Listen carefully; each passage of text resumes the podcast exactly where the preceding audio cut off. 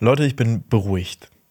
Wisst ihr wieso? Weil es wird ja immer darüber gesprochen, oh mein Gott, die künstliche Intelligenz, die wird uns irgendwann hm. überrennen und äh, komplett vernichten und die, die ganze Welt äh, äh, beherrschen. Aber seit einigen Wochen machen AI-Cover-Versionen von Songs die Runde. Mhm. Und ich denke mir so, ach Leute, also ganz ehrlich, wenn, wenn, wenn es eine Version von äh, Lass jetzt los aus Frozen, gesungen von Olaf Scholz gibt, also.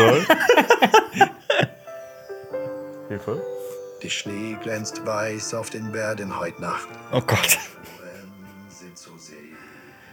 Oh Gott, kriegt da eine. Ja, also wenn, wenn, wenn es sowas gibt, wie kann, wie kann AI böse sein? Also das, das ist ein Geschenk von Gott einfach. Fandet ihr auch schon immer dumm, dass die bei Matrix die Menschen die glorreiche Idee hatten, Menschen, äh, die, die, die, die Maschinen, die werden ja durch Solar betrieben, da machen wir einfach den ganzen Himmel dunkel. Ist das nicht saudumm? Die Mönchen. Die Mönchen. Mönchen. Irgendwie das Einzige, was ich mir von dieser Geschichte gemerkt habe, war Mönchen. Ich mir auch, aber ja. Also ich. Habt ihr äh, schon mal gemöncht? Ich habe schon ganz oft gemöncht also, also, also jetzt, also. Ist das, ist das wirklich so, wie wir den Podcast beginnen möchten? Ja, anscheinend. Ja, also, scheinbar. Anscheinend. Nein, aber kommen wir mal kurz zurück zu diesen AI-Covern. Ich finde das, ja. find das wirklich toll. Also am, am meisten die Runde machen ähm, Songs von Plankton, den es aus Spongebob gibt, mhm. diesen, diesen Antagonisten. Und da gibt es ein paar Coverversionen, äh, zum Beispiel Bagan von Monoskin, mhm. äh, eine Coverversion von ihm und das ist ich weiß nicht, ich denke mir auch bei vielen Coverversionen so, oh, ich finde die geiler als die Originale. Was mir immer wieder, was mir immer wieder vorgespült wird äh, auf den Plattformen, sind so Videos von, wenn das, wenn der und der Film eine Werbung zu der und der Fashion-Firma wäre, oh, ja. ich will jetzt keine Namen nennen, mhm. keine Markennamen. Ähm, das ist bei mir immer, und das ist auch immer ganz groß. Ja. ja, spannend und witzig. Ich finde das auch voll cool. Also, ich habe auch schon mal sowas gesehen: äh, Star Wars im Stil, wenn Guy Ritchie den äh, ähm, ja. inszeniert hätte. Und ich finde sowas eigentlich sau cool. Ich ja, so Wes Anderson-Sachen. Ja, richtig. Herr also, Ringe im Stil von Wes Anderson und so weiter. Das gibt schon zuhauf, ja. ja also, schon witzig. Ich meine, natürlich kann man die Diskussion eröffnen. Da heißt es dann irgendwann so, auch wenn, wenn die das alles übernehmen, ist ja dann ist die Kreativität weg. Aber ich finde so für Spielereien finde ich das interessant. Das ist jetzt nicht eine riesige KI-Diskussion vom Zaunzettel. Das haben wir null vorbereitet. Okay, gut. Das ist, das wird, das ist gefährlich. Ja, das ist wirklich gefährlich. da, da kommen wir mit sehr viel gefährlichem Halbwissen um uns rum. Auf jeden Fall. Das sagen wir, KI ist gut. Oh und Gott. böse. Oh Gott. Mittel. Ich habe gerade so das ist eine Gänsehaut bekommen. Das ist die Mönchenmeinung. Die, ja. die, das war das ist Alpers Meinung. Aber wer ist Alper? Ein okay. Mönch. Ein Mensch. Du hörst einen Podcast von Funk. Cinema Strikes Back. Hier geht's um Filme, Serien, Comics und was uns sonst noch so Wahnsinniges einfällt. Mit uns fünf. Jonas, Xenia, Alper, Lenny und Marius. Ja, ähm, neben vielleicht KI-Diskussion heute noch, äh, haben wir aber auch noch ganz viel anderes im Gepäck, nämlich eine der großen Filmmarken bzw. Filmuniversen ist aktuell so ein bisschen in der Krise und wir besprechen mal, was es da überhaupt so aktuell der Stand ist, ja, und alles. Dann reden wir noch über die Filmneustarts und ein paar Kurznews haben wir auch mitgebracht und wir reden über ein paar Filme, die vielleicht Sommerfeeling bei uns auslösen könnten und haben Filmtipps für euch dabei. Ja. Auf jeden Fall. Das heißt aber nicht kurz News, das ist der News-Ticker. Der News-Ticker. Das, muss ein bisschen, das muss ein bisschen shadier wirken. Muss, muss Ach so, ja, stimmt, weil ich habe das letztens schon gehört, so, dass du die News vertickst oder so. Ja, genau. Ja. Finde ich gut. Ja, das war sehr witzig. ja, was ist äh, heute gegen mich? Es tut mir leid, Jonas. Du bist einfach, du bist nein, getan, du bist, ich habe dir wirklich Jonas, nie was getan. Doch, meiner Meinung nach bist du gut und böse. Bloß Mittel. Bloß weil ich dich in jeglichen Brettspielen besiege, musst du jetzt nicht hier so vor der Kamera. A, das stimmt nicht. B, das stimmt so ein bisschen. Und C, halt's Maul. Nein, Quatsch, ich liebe dich doch, das weißt du. Aber was ich persönlich nicht liebe, und das habe ich äh, auch Gespürt. noch nie, schön, ähm, auch noch nie geliebt, ist äh, das MCU. Ist, ähm, ähm, bei meine persönliche Meinung war ja schon immer, dass mich das, ähm, dass ich das sehr anstrengend finde, aber irgendwie hat mich das MCU über die Jahre doch immer wieder gekriegt. Und ich meine, wir sind ja auch ein Kanal, der sich recht intensiv mit äh, anderen Universen auseinandersetzt, wie zum Beispiel Star Wars oder Game of Thrones oder The Witcher oder, oder Emoji Movie. Emoji Movie oder der Herr der Ringe da stecken wir ziemlich tief drin und ich habe so die Faszination für ein Filmuniversum. Das habe ich allerdings schon immer verstanden. Also ich verstehe schon sehr wohl, was Menschen am MCU so mögen und ich muss ja auch dazu sagen, ich habe ja auch quasi alles vom MCU dann doch auch geguckt. So, das MCU ist allerdings aktuell in der Krise und was mich wirklich überrascht hat, seit Phase 4, nach dem, also nach dem Ende der äh, Infinity Storyline, also nach Endgame quasi, ähm, doch wie schnell und heftig es bergab ging. Und gerade sind die Vorwürfe ganz groß, weil die Serie Secret Invasion abgelaufen ist. Wir haben ja noch über die erste Folge gesprochen, genau in dieser Konstellation, Lenny, Jonas und ich. Stimmt. Und ähm, da haben wir ja alle drei gesagt, die erste Folge hatte an gute Ansätze, gute Ideen, spannend, das MCU mal so aufzubauen, als so eine Art ähm, kalter Krieg, Doppelagenten-Thriller, ne? also das einmal so umgestülpt auf das MCU mit, mit den äh, Skrull und so weiter. Ähm, total spannende Geschichte. Aber dass wir schon auch noch Schwächen in dieser ersten Folge gesehen haben. Und diese Staffel, die jetzt abgeschlossen ist, hat sich ziemlich bergab bewegt. Kann man das so sagen? Kann man auf jeden Fall so sagen. Also, es ist ja auch eine der schlecht bewertetsten Serien so im MCU. Noch darunter ist She-Hulk, aber das hat auch so andere Gründe noch. Und ich finde, also Aber auch, weil die Serie einfach nicht gut ist. Ja, genau, ja, das stimmt. Also es, ist, es, ist, es, ist, hat, es hat sehr viele Gründe. Secret Invasion ist aber auch nicht gut, muss man an der Stelle mal sagen. Denn ich habe ich es jetzt auch nicht komplett geguckt. Also ich habe die ersten drei Folgen jetzt doch geguckt und dann habe ich mir das Finale angeguckt, was da alles noch so noch passiert. Und es ist sehr viel, mal wieder alles in sechs Folgen gepackt. Das ist ja das große Problem bei den Marvel-Serien. Und auch, dass irgendwie alles wieder in einem großen Kontext gesehen wird. Weil wir haben ja auch in dieser Konstellation darüber geredet, dass es eigentlich sehr viel Potenzial hat, so eine Thriller-Geschichte im MCU zu erzählen. Aber dass das Ganze wieder in das MCU eingewoben wird und da Entscheidungen getroffen werden, beziehungsweise sehr viel auch im Nachhinein äh, nochmal irgendwie an Bedeutung gewinnt, wo es eigentlich keine Bedeutung braucht, fand ich dann echt ein bisschen weird. Also jetzt ohne was zu spoilern, wir werden ja nicht spoilern, aber da werden dann zum Beispiel, ähm, dann wird behauptet, ah, diese Figur, die du jetzt schon seit irgendwie 15 Jahren oder so kennst und schätzt, ist in Wirklichkeit so und so. Und das äh, ist vielen Fans bitter aufgestoßen, so weit, dass die Serie recht desaströs bewertet wurde, auch online. Und äh, aktuell hat die letzte Folge zum Beispiel einen IMDb-Score von 5,6, was wirklich, wirklich schlecht und fast schon, also das ist Game of Thrones letzte Staffelniveau. Ja, wobei die Und- letzten Game of Thrones Folgen, glaube ich, eher so bei vier sind. Die letzte ist bei 4,0, Ja. glaube ich. Ja. Und äh, die davor sind aber alle so bei 5 ungefähr. Aber habt ihr, habt ihr alle also du hast nicht alle geschaut? Nee. Hast du alle geschaut, Alper? Tatsächlich auch nicht. Deswegen kann ich gar nicht äh, so negativ über diese Serie sprechen. Äh, ich kann halt nur berichten, wie Mhm. die Fans die Serie aufgenommen und die wird wahnsinnig negativ aufgenommen. Ich muss aber auch ehrlich sagen, ich hatte persönlich nach der zweiten Folge auch kein Interesse mehr weiter zu gucken. Du hast noch die zweite Folge war, geschaut. ja, ja, ich war wirklich, ähm, als die Serie angekündigt wurde und auch als sie anlief, war ich sehr interessiert wegen dieser. Also ich finde, da steckt sup eine super. Was war das, Jonas? Ich weiß nicht, mein, mein Tablet hat sich willkommen gesagt. selbstständig. Ich glaube, es hat willkommen gesagt. Sehr Ja. freundlich. Es ist ein Scroll in dein, in dein Tablet. Nee, nee, KI. Ah, okay. Ah, oh. Ich war, ähm, ja, die ist gut und böse.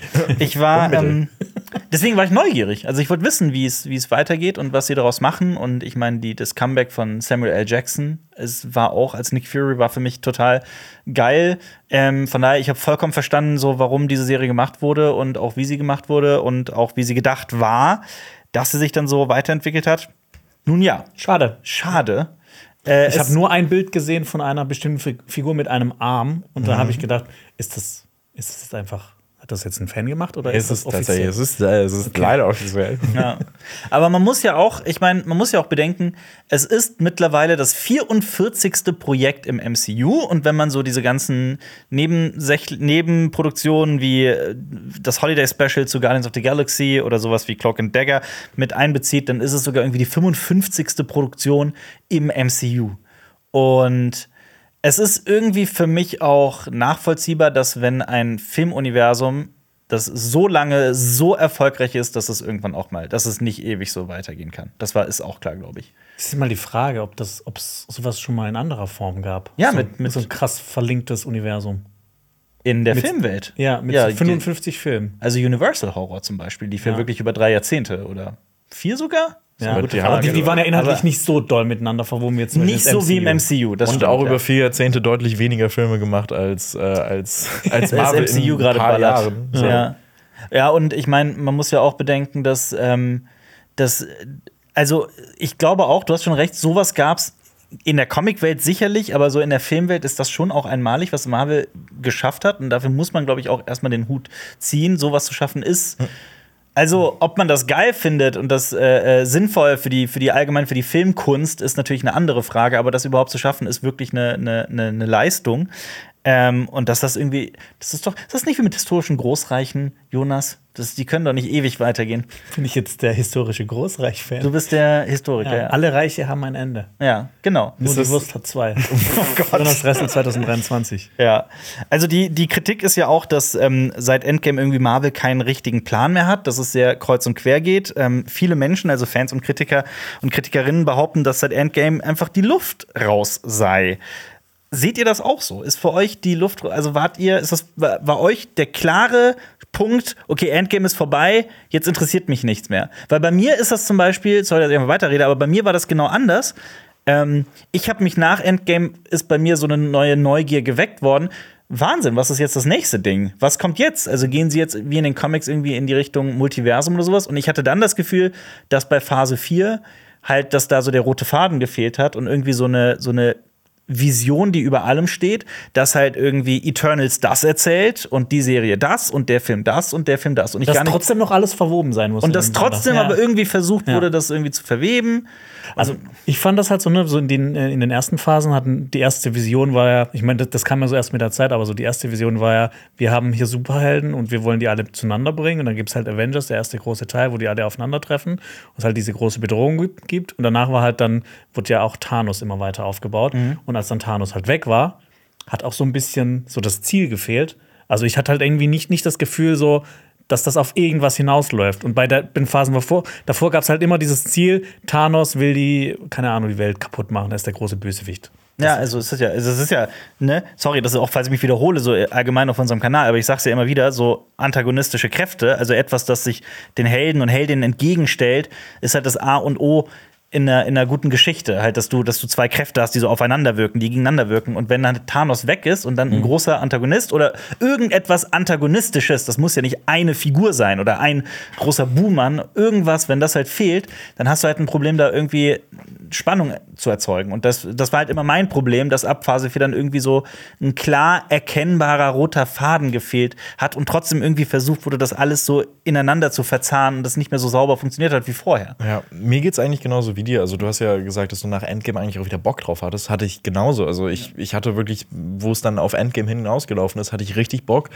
was dann passiert. Und dann auch nach Endgame habe ich mir gedacht, okay, gut, was können sie jetzt noch machen? Wie, wie du ja schon gesagt hast, so, oh mein Gott, das Multiversum, das wäre so eine coole äh, Möglichkeit, die die da machen können. Und die haben das Multiversum ja auch schon in Far From Home haben sie es ja auch schon angeteased, so es wurde ja schon erwähnt und es wurde nie wirklich zu Ende erzählt und dann als Doctor Strange in the Multiverse of Madness rauskam, haben wir ein Multiversum spendiert bekommen, was einfach nur Grütze ist, sind wir mal ehrlich so, also wo, wo nicht wirklich nicht viel von dieser Kreativität spürbar ich, fand, gewesen ich ist. fand, es gab Teile in Multiverse of Madness, die Ja, gut funktioniert wo man haben. Sam Raimi äh, ne, gespürt hat, das fand Zum ich, Beispiel? Das fand ich auch gut, aber trotzdem finde ich, dass das aktuell einfach wie ein großes Teasen auf irgendwas hin äh, wirkt, wo sie selber noch keine Ahnung von haben, was es, was es sein wird. Was natürlich auch noch dazu kommt, was ein bisschen interessant war, was äh, nach Endgame noch dazu kam, ähm, zusätzlich, was ihr jetzt gesagt habt, so was, was, was kommt denn jetzt eigentlich, ist, dass ja auch die X-Men-Rechte jetzt auch bei Disney liegen und die jetzt quasi auch da in dem ganzen Universum das alles mit einbeziehen können. Und die ja auch noch gleichzeitig ja viel mit Sony arbeiten, die ja die Rechte haben an Spider-Man und den ganzen Ja. Figuren daraus. Deshalb, Also ja, ich- das, das, das war halt auch noch zusätzlich interessant. Also ich habe auch so ein bisschen das Gefühl, ich weiß es nicht, ich kenne mich da natürlich mit den ganzen Hintergründen Gründen nicht aus und niemand weiß, was genau da hinter verschlossenen Türen besprochen wurde bei Marvel und bei Disney. Ähm, also, wenn man sich nur mal die Zahlen vergleicht, zwischen 2008 und 2019, das ist ein Zeitraum von elf Jahren, hat Marvel Studios 23 Filme in der Infinity-Saga erzählt, also produziert, veröffentlicht. Und jetzt seit Anfang 2021, also in einem Zeitraum von bisschen mehr als zwei Jahren, sind es halt schon 18 Filme und Serien. Also das ist also der, der auch der also statt irgendwie mal aufs, auf die Bremse zu drücken und sich zu überlegen, okay, wie geht's weiter, was machen wir jetzt, ist das genaue Gegenteil gemacht worden. Es wurde nochmal super, also es wurde Gas gegeben und dann das hier und jenes und dieses und jenes und wir erzählen das und dieses und jenes und jenes und dieses. Das war so, das ist so mein persönliches Problem. Und ich, ich, ich kann mir halt vorstellen, dass es Menschen da draußen gibt, die nie genug von Marvel kriegen. Und das kann ich auch verstehen. Wenn dann ähm, die irgendwie verbunden sind mit ganz bestimmten Figuren und die sich freuen, vielleicht Thor auch jetzt ein viertes Mal zu sehen und so weiter. Das kann ich schon irgendwo nachvollziehen, warum Menschen das gut finden. Ich zähle mich aber nicht dazu, weil ich hätte irgendwie versucht, bei Marvel, das ist halt das, was mich am MCU immer gereizt hat, was da noch übrig war, an Reiz, war halt, dass es irgendwie alles zusammenhält, dass mehrere Filme zusammen ein Ganzes ergeben und das hatte ich halt spätestens ab Phase 4 nicht mehr das Gefühl. Und hier merkt man auch so echt dieses deutliche Quantität über Qualität, dass man wirklich so einen heftigen Output haben möchte und dass es halt immer weitergeht. Und die Frage ist dann, wie geht es wirklich weiter? Also ich bin auch echt mittlerweile so raus. Das habe ich auch wirklich mit Secret Invasion jetzt gemerkt, wo ich mir gedacht habe, okay, also ihr wollt mir das alles so komplett zusammen erzählen äh, und äh, eben das so zusammenbringen, aber ich habe bin spätestens seit dem, dem Film da raus und ich verstehe nicht mehr wirklich, wie das jetzt damit zusammenhängt. Also die, dieses gesamte Universum, das, das setzt ja auch voraus, dass du wirklich alles gesehen hast und gefühlt noch alles weißt. Und das ist auch ein großes Problem, was ich mit Secret Invasion hatte. Dass, dass Marvel größer geworden ist, als es eigentlich selbst ist. Also es ist, es ist so viel mehr als, ja, als man eigentlich sein wollte. Ich weiß es nicht. Also, also wenn ihr versteht, was ich meine. Ich verstehe also, das es absolut, ja. Es ist viel zu groß. Also du hast dich wirklich mal als Marvel-Fan durch und durch betrachtet oder wie tief hast du im MCU gesteckt? Würde mich auch mal so interessieren. Also ich bin, also ich glaube, ich würde keinen, also, also ich, ich glaube, unterhaltsam kann man, kann man das schon äh, ja, erzählen, dass ich es unterhaltsam fand und auch eigentlich immer sehr viel Bock drauf hatte, immer zu wissen, okay, gut, was kommt denn jetzt noch und alles. Ähm, und dafür hat es mir für mich sehr gut funktioniert. Aber mittlerweile funktioniert das nicht mal mehr. Ja. Also, das ist halt Was, was war denn dein Lieblingsfilm im MCU bisher? ah, Ragnarök tatsächlich. Also bei euch. Iron Man 1. Boah, schwierig. Iron Man ist auch schon sehr Der stark. erste Iron Man? Ja. Äh, Iron Man 3 finde ich aber auch sehr gut. ja, Da stören sich ja sehr viele dran. ich störe mich hier an Iron Man 2. Ja, da störe ich mich auch sehr dran. Ja. Ähm, Guardians of the Galaxy wahrscheinlich. Ganz lang, langweilige Antwort. Ja, es- nee, ich aber- glaube wirklich. Steven Spielberg mag den auch sehr. Das hat er Ja, jetzt tatsächlich. Interview gesagt. Das ist einer seiner absoluten Lieblingsfilme. Oh, verrückt. Ja. Wusste ich noch nicht mal. Also Ja. Mhm. war ich auch sehr überrascht, dass er den so gut fand. Ja, aber ich verstehe es vollkommen. Steven Spielberg hat also kritisiert das Marvel-Universum. Also, was heißt kritisiert? Er sagt dem Marvel-Universum ja schon seit vielen Jahren voraus, dass es genau dieselbe Entwicklung nehmen wird wie der Western. Also, dass es eine, eine Zeit lang halt so wahnsinnig erfolgreich ist, sich das dann aber irgendwann abnutzt und man dann auch die Ideen ausgehen, wie man sich selbst immer wieder neu erfindet, äh, dass das eine große Gefahr ist und dass äh, das MCU genau denselben Lauf nehmen kann wie äh, der Western damals. Der Western ist quasi von ähm, äh, in relativ kurzer Zeit vom erfolgreichsten, beliebtesten Genre, das es so in der Filmwelt gab, zum genauen Gegenteil. Ich meine, das ist ja auch nicht nur das MCU dabei, das ist ja auch noch das DC-Universum mit dabei und ganz viele andere The Sachen, Flash also wird laufen. wahrscheinlich, Ja. also das ist gerade noch nicht äh, äh, ganz klar, wie viel, ähm, aber The Flash wird wahrscheinlich irgendwie 200 Millionen US-Dollar oder sowas Verlust machen. Und das ist heftig. Das ist wirklich krass. Das ist krass, ja. aber ich glaube schon mal 200 Millionen US-Dollar verloren? Ja, klar, Jonas. täglich. ähm, was ich aber auch da irgendwie so ein bisschen bemerke, ist, dass es nicht unbedingt jetzt ein Problem des Superheldenkinos ist, weil wir erleben aktuell, dass zum Beispiel Across the Spider-Verse einfach so gut funktioniert und wirklich so gut bewertet wird, so gut besucht wird. Und auch Guardians of the Galaxy 3 hat im MCU funktioniert, aber hat vielleicht auch deshalb funktioniert, weil Guardians of the Galaxy 3 ein bisschen losgelöst vom MCU auch tatsächlich funktioniert, weil es hat ja gar nicht so viel mit verwobenen Geschichten zu tun. Guardians of the Galaxy stand ja immer mehr für sich allein auch. Und ich glaube, deswegen hat es auch funktioniert. Das mag sein, ja. Wegen James Gunn wahrscheinlich auch. Und wegen James Gunn, ja. Ja, wobei, ich weiß es nicht. Also James Gunns Filme sind jetzt auch keine großen Kassenschlager. The Suicide Squad und so weiter hat überhaupt keinen äh, äh, Gewinn gemacht. Und Guardians of the Galaxy 3 hat tatsächlich, äh, also hat 845 Millionen Dollar weltweit eingenommen. Das ist gar nicht so schlecht, das stimmt. Ja. Aber ja, es stimmt. Also ich freue mich auch darüber, dass halt mit Barbenheimer ähm, wieder zwei Filme kompletten Hype generieren, von denen zumindest einer kein Franchise-Film ist, sondern wirklich was völlig Neues. Also da kann man ja darüber diskutieren, ob also Nolans Filmografie nicht auch schon irgendwie als Franchise bewertet Ja. werden kann. Oder ne, das basiert ja auch auf dem Buch, aber Ja. eigentlich ist es immer so, ich finde meistens Filme cool, die halt so komplett für sich stehen, die halt Ja. einfach fürs Kino geschrieben wurden. Ja, Also nicht sowas wie Hook zum Beispiel. Genau, Hook. Hook ist der beste Film der Welt. Genau. Und Steven Spielberg hat Peter Pan erfunden. Ja, und ihr müsst, ihr könnt auch gerne aufhören, mir diese, diesen Ausschnitt zu schicken, wo, wo Dings gesagt hat, dass Will Hook Poulter, sein, ne? Ja, dass der gesagt hat, dass Hook sein Lieblingsfilm ist. Das wurde ja mir wirklich schon- tausende Male geschickt. Das wurde ja mir sogar schon geschickt. Aber ich finde, das macht ihn noch sympathischer. Ja, auf jeden Fall. Ich finde Will Potter eh toll. Ja, ich mag Du hast aber, auch, du ja. hast doch Hook immer noch nicht geschaut, oder? Äh, nee, aber ich finde, aber, aber ich finde, aber ich finde diese gesamte, ich, ich kann mir auch nicht vorstellen, dass ich Hook nicht mögen würde. Na doch, stell dir mal vor, du, äh, dir wird so eine romantische Szene serviert, wo jemand im Bett liegt und weil der Mann sie sehr liebt, küsst er sie einfach, obwohl sie da liegt und schläft, ohne dass sie sich überhaupt kennen oder so, ne? Und dann ist das so eine besonders romantische Szene und dann fängt ein kleines Kind an zu singen, so ganz hoch. Und dann gibt es eine Szene mit so Meerjungfrauen, wo auch, was passiert da nochmal? Die küssen sich auch? Nee, die, die küssen ihn und geben ihm dadurch Luft, dass er nicht ertrinkt. Ah ja, genau, so war das. Und sie haben verschieden gefärbte Haare. Das klingt cool. Da, da, Das ist, da, da, da, da, okay, dann bin ich überzeugt. Nein, kleiner Scherz am Rande. Ich, ich, ich bausche das ja, meinen Hass zu Hook bausche ich ja, Ja, immer auf, um ja Jonas zu provozieren. ne? So sehr hasse ich den Film ja gar nicht, um Himmels Willen. Ähm, was aber auch immer wieder kritisiert wird bei Marvel, ist das ähm, CGI, die Computereffekte. Und auch da gibt es aktuell eine interessante ähm, Entwicklung. Ich meine, wir reden seit Wochen darüber, die Filmwelt ist in einem absoluten Ausnahmezustand, zumindest in Hollywood. Die ähm, Autorengilde streikt, die Schauspieler und Schauspielerinnen streiken, gerade geht nichts voran. Und ähm, die VFX-Artists, also die, die Effektschmiede Hollywoods, hat beschlossen, sich endlich auch gewerkschaftlich, also gerade die, die, ähm, das waren die Marvel, ähm, also die, die VFX-Artists von, von Marvel-Produktionen, dass sie sich gewerkschaftlich auch zusammenstellen, um eventuell sich dem Streik auch anzuschließen. Also es geht auch noch weiter, statt irgendwie mal wieder voran.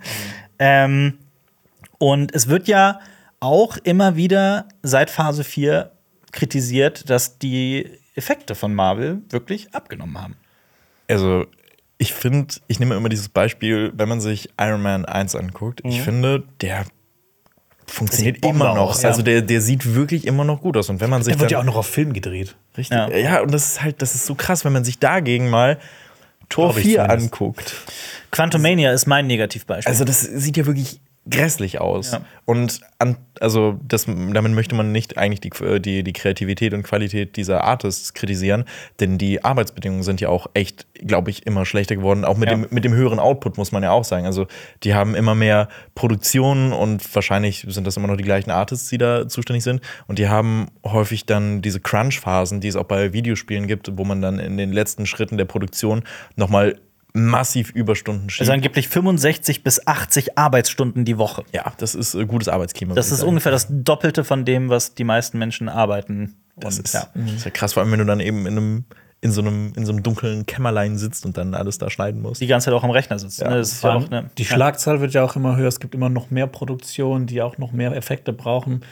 Das hört ja dann nicht auf. Das ist ja nicht nach dem Projekt, denkt man sich so, okay, jetzt wird es irgendwie ein bisschen entspannter. Ja. Ich glaube, das wird halt immer, auch immer krasser. Und gleichzeitig, wenn du dann irgendwie dich dagegen aussprichst, kannst du auch ganz schnell ähm, irgendwie als Problemmensch oder sowas gelten, der sich halt gegen äh, branchenübliche Bedingungen stellt oder sowas. Das fand ich richtig krass. Hier, ähm, Catherine Heigl, die äh, Schauspielerin, galt ja bei allen, also das wusste irgendwie, irgendwann war es so ein Filmfakt, den jeder wusste, dass Catherine Heigl so wahnsinnig äh, anstrengend gewesen sein soll am Set. Und ich dachte halt auch immer, als jemand, der das halt natürlich komplett, ne, also von einem anderen Kontinent aus Hollywood nur beobachten kann von außen, also bei mir kam immer so an, als wäre das so eine unglaublich anstrengende Persönlichkeit, die irgendwie als Diva auftritt oder was auch immer.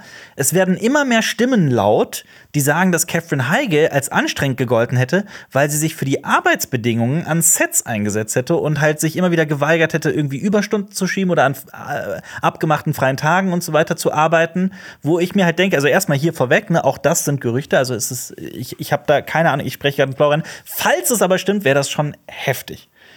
Und äh, eine riesige Botschaft auch an, an, an alle da draußen, die eventuell mal Schauspieler und Schauspielerin werden wollen. Also was es auch bedeutet, in dieser Branche zu arbeiten.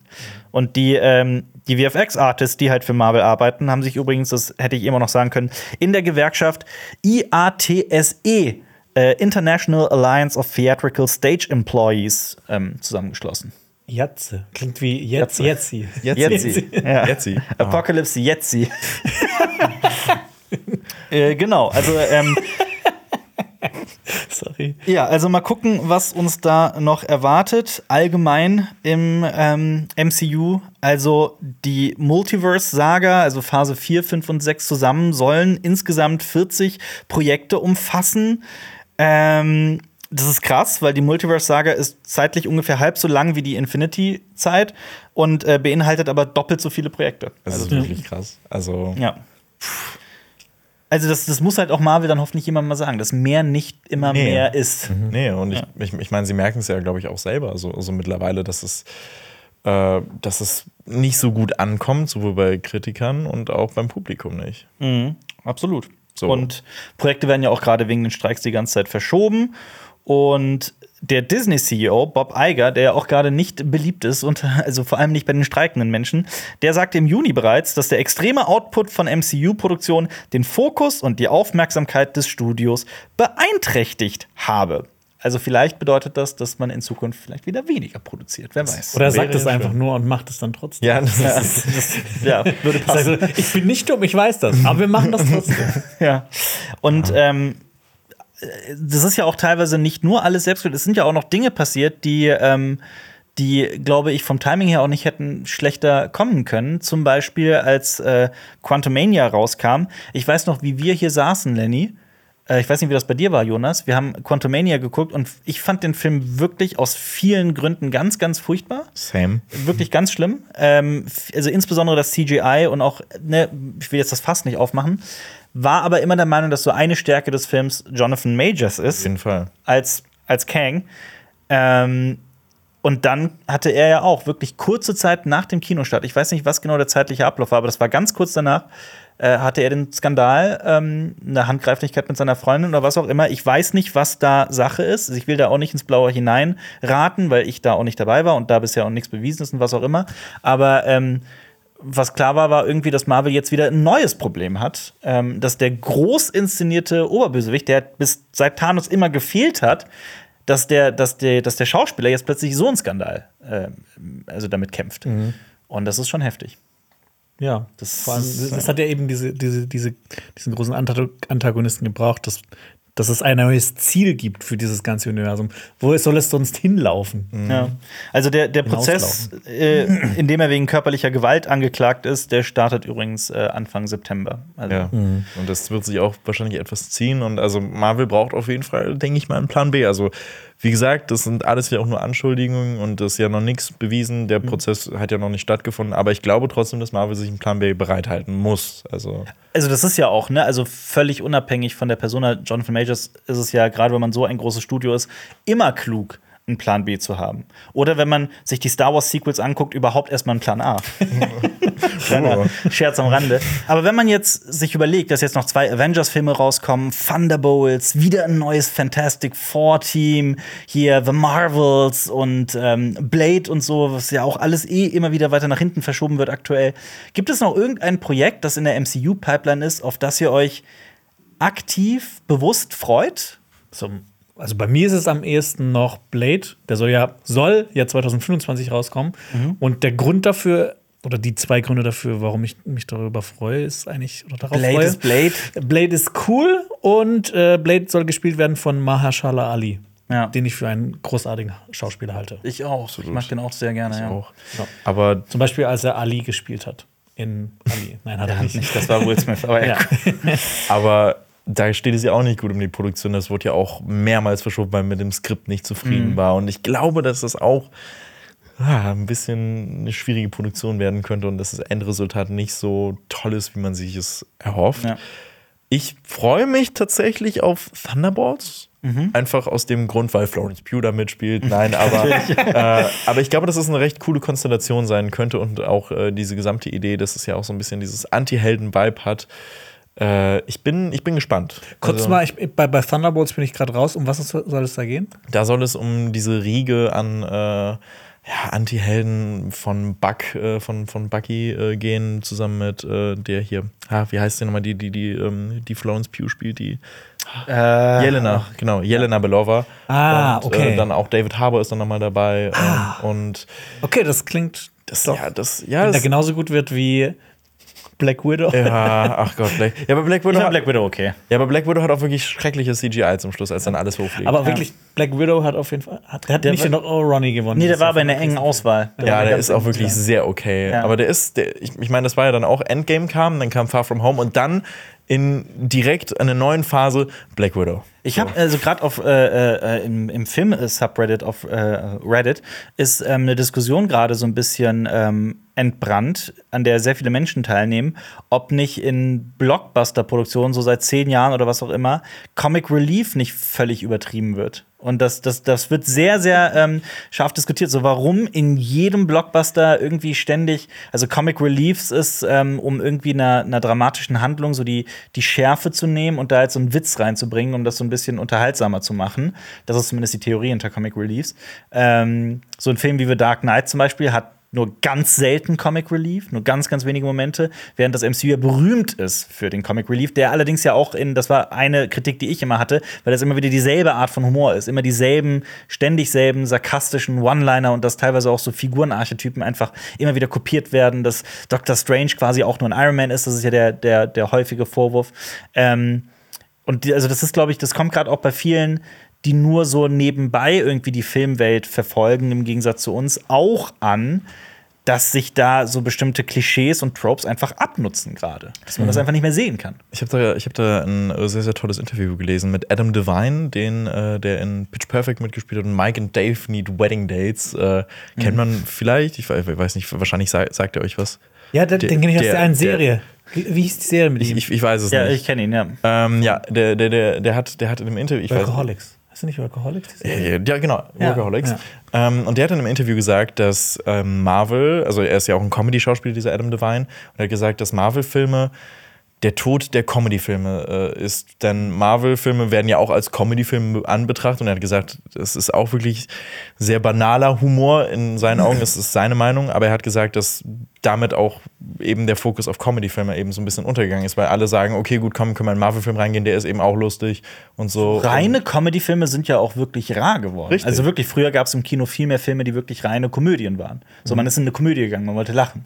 Und das ist selten geworden. Also ich kann mich Beispiel in den letzten Jahren daran erinnern, dass wie Game Night ist mir unglaublich so toll. positiv im Ja, Gedächtnis war geblieben. richtig schön. Wirklich weil toll. das so ein guter und auch extrem kreativ. witziger, kreativer Film ich lieb ist. den. Aber so eine klassische Komödie, ich meine, die kann man, also auch die, die dieses Jahr erscheinen und irgendwie wirklich groß und ein gewisses Budget haben, sowas wie Hangover oder sowas, das ist rar geworden. Ja, also es, es kommt, glaube ich, so langsam wieder. Jetzt zum Beispiel No Hard Feelings mit Jennifer Lawrence ist ja auch relativ groß gewesen und letztes Jahr gab es ja auch Lost City, den ich eigentlich relativ gut fand mit, mit äh, Channing Tatum. Ich fand den auch überraschend, das war mein Überraschungsfilm Ja, des ich fand, Jahres, den, ja. ich fand den echt gut. Aber, äh, äh, aber No Hard Feelings ist, no Hard Feelings ist ja auch, ist es, ich habe den Film nicht gesehen, aber das geht eher so in die Richtung Rom-Com, oder? nee, Nein, das ist schon eine Komödie. Ist wirklich Komm-Komm.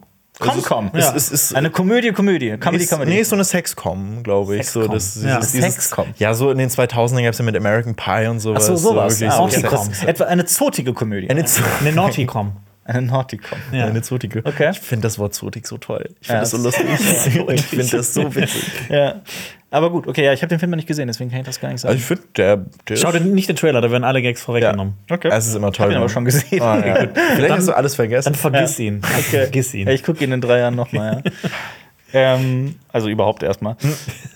Ja, äh, wo waren wir stehen? Ja, Komödien sind rar geworden. Game Night ist gut. Game Night gucken. Game Night ist ein, Ja. ist ein großer Tipp. Game Night mehr, also guckt, guckt 44 mal Game Night anstatt 44 Marvel-Projekte zu gucken. So. Oder äh, Weird, den fand ich auch gut. Oder guckt einfach, was ihr wollt. Weird war auch gut. Weird ist auch eine Komödie. Der, äh, das Leben Yankovic. von Weird Ah, Al den- Yankovic. Also ich bin El Yankovic-Fan und ich habe den immer noch nicht gesehen. Und ich Ja, will ist echt toll. nachholen. Daniel Ja. Radcliffe funny. ist wirklich, Ja. ist wirklich witzig. Ich finde, ich finde, Das ähm, ist der Film, der am nächsten an den wahren Begebenheiten wahrscheinlich also ist. Obwohl, er, obwohl er das parodiert. weiß man hier in Deutschland, was für eine Kultfigur in den USA Weird Al Ich glaube ist? gar nicht. Ich glaube auch nicht. Du bist immer so Riesenfan von ihm gewesen. Ich, ne? ich stehe aber auch auf seine Musik. Also, was halt zum Beispiel sich durch alle seine Alben zieht, sind immer die Polka-Songs. Also, der nimmt der aktuelle Hits und macht daraus Polka-Versionen. Und teilweise sind das so Medleys von so ganz bekannten Pop-Songs. Also wirklich. Boah, du wirst den Film lieben, Alter. Du wirst den wirklich ich- lieben. der ist so krass übertrieben. Weil ich habe halt, ich habe halt, also ich, ich höre dann, ich habe zum Beispiel noch nie irgendwie aktiv so Künstler oder Künstlerin wie Dua Lipa oder sowas gehört, so irgendwas, was so ultra erfolgreich ist, ne? Aber dann lerne ich das über Weird Al Yankovics Polka-Version kennen und finde das mega geil. Und was das, also eine der witzigsten Sachen, also Weird Al Yankovic finde ich eh witzig, aber äh, eine der witzigsten Sachen, die er je gemacht hat, war, ähm, als Michael Jacksons Beat It rauskam, hat er ja daraus Eat It gemacht. Ähm, man könnte jetzt meinen, oh, das ist ja, oh, das ist ja, was soll das jetzt Wird das B weggelassen. Aber du wirst den Film lieben. Der äh, Weird Al Das Yankovic behauptet seitdem, und das ist für mich wirklich die Krone der Comedy, der behauptet seitdem, Eat It hätte es vor Beat It gegeben. das ist so geil. Das kommt auch im Film vor. Kommt das vor? Ja. Oh, das ist so witzig. Ja. äh, Einfach ja. die Balls zu haben und zu sagen, yo, Ja, Michael Michael Jackson. Jackson mein Eat It kopiert mit derselben Melodie. Das ist einfach, das ist einfach witzig. Und es ist ja auch genauso, also es gibt, äh, es ist jetzt ein Video online erschienen, das finde ich irgendwie, ich habe das noch nicht gesehen, das ist auch länger. Da guckt ähm, hier, wie heißt der, äh, der, der berühmteste Hundetrainer, Fernsehhundetrainer, den es gibt? Cesar. Cesar Milan, so heißt er, sorry, Cesar Milan. Kennt ihr Okay, den? nee, äh, vom Namen äh, ganz, ganz weit. Ich habe jetzt Der ist gedacht, in den USA ich, ich habe hab gedacht, du meinst irgendwie so, so auf Vox irgendwie den Ja, den, Hundeprofi den, oder den sowas. Ritter, oder wie der heißt oder so. Ich Ja, ja. Ich finde es aber cool, dass Der- sein Name klingt wie zwei einzelne Hundenamen. Ich finde, César klingt wie so ein Hundename und Milan. Auch das stimmt, ja. Der, äh, ja, auf jeden Fall, der ist äh, ein sehr bekannter Hundetrainer und der wurde mal in einer South Park-Folge parodiert. Ne? Da kommt der drin vor, in der gesamten Folge. Und der hat jetzt äh, darauf reacted. Und er hat halt ein ganzes Video darüber gemacht, wie er das guckt ne? und sich dann da so äh, äh, reinschneidet, wie er das guckt. Und er, und er nimmt das mit sehr viel. Also ich habe nur mal kurz reingeguckt, der nimmt das mit sehr viel Selbsthumor und sagt halt so, für ihn ist es eine absolute Ehre, von South Park parodiert zu werden, obwohl die den halt einmal wahrscheinlich komplett durch den Kakao ziehen.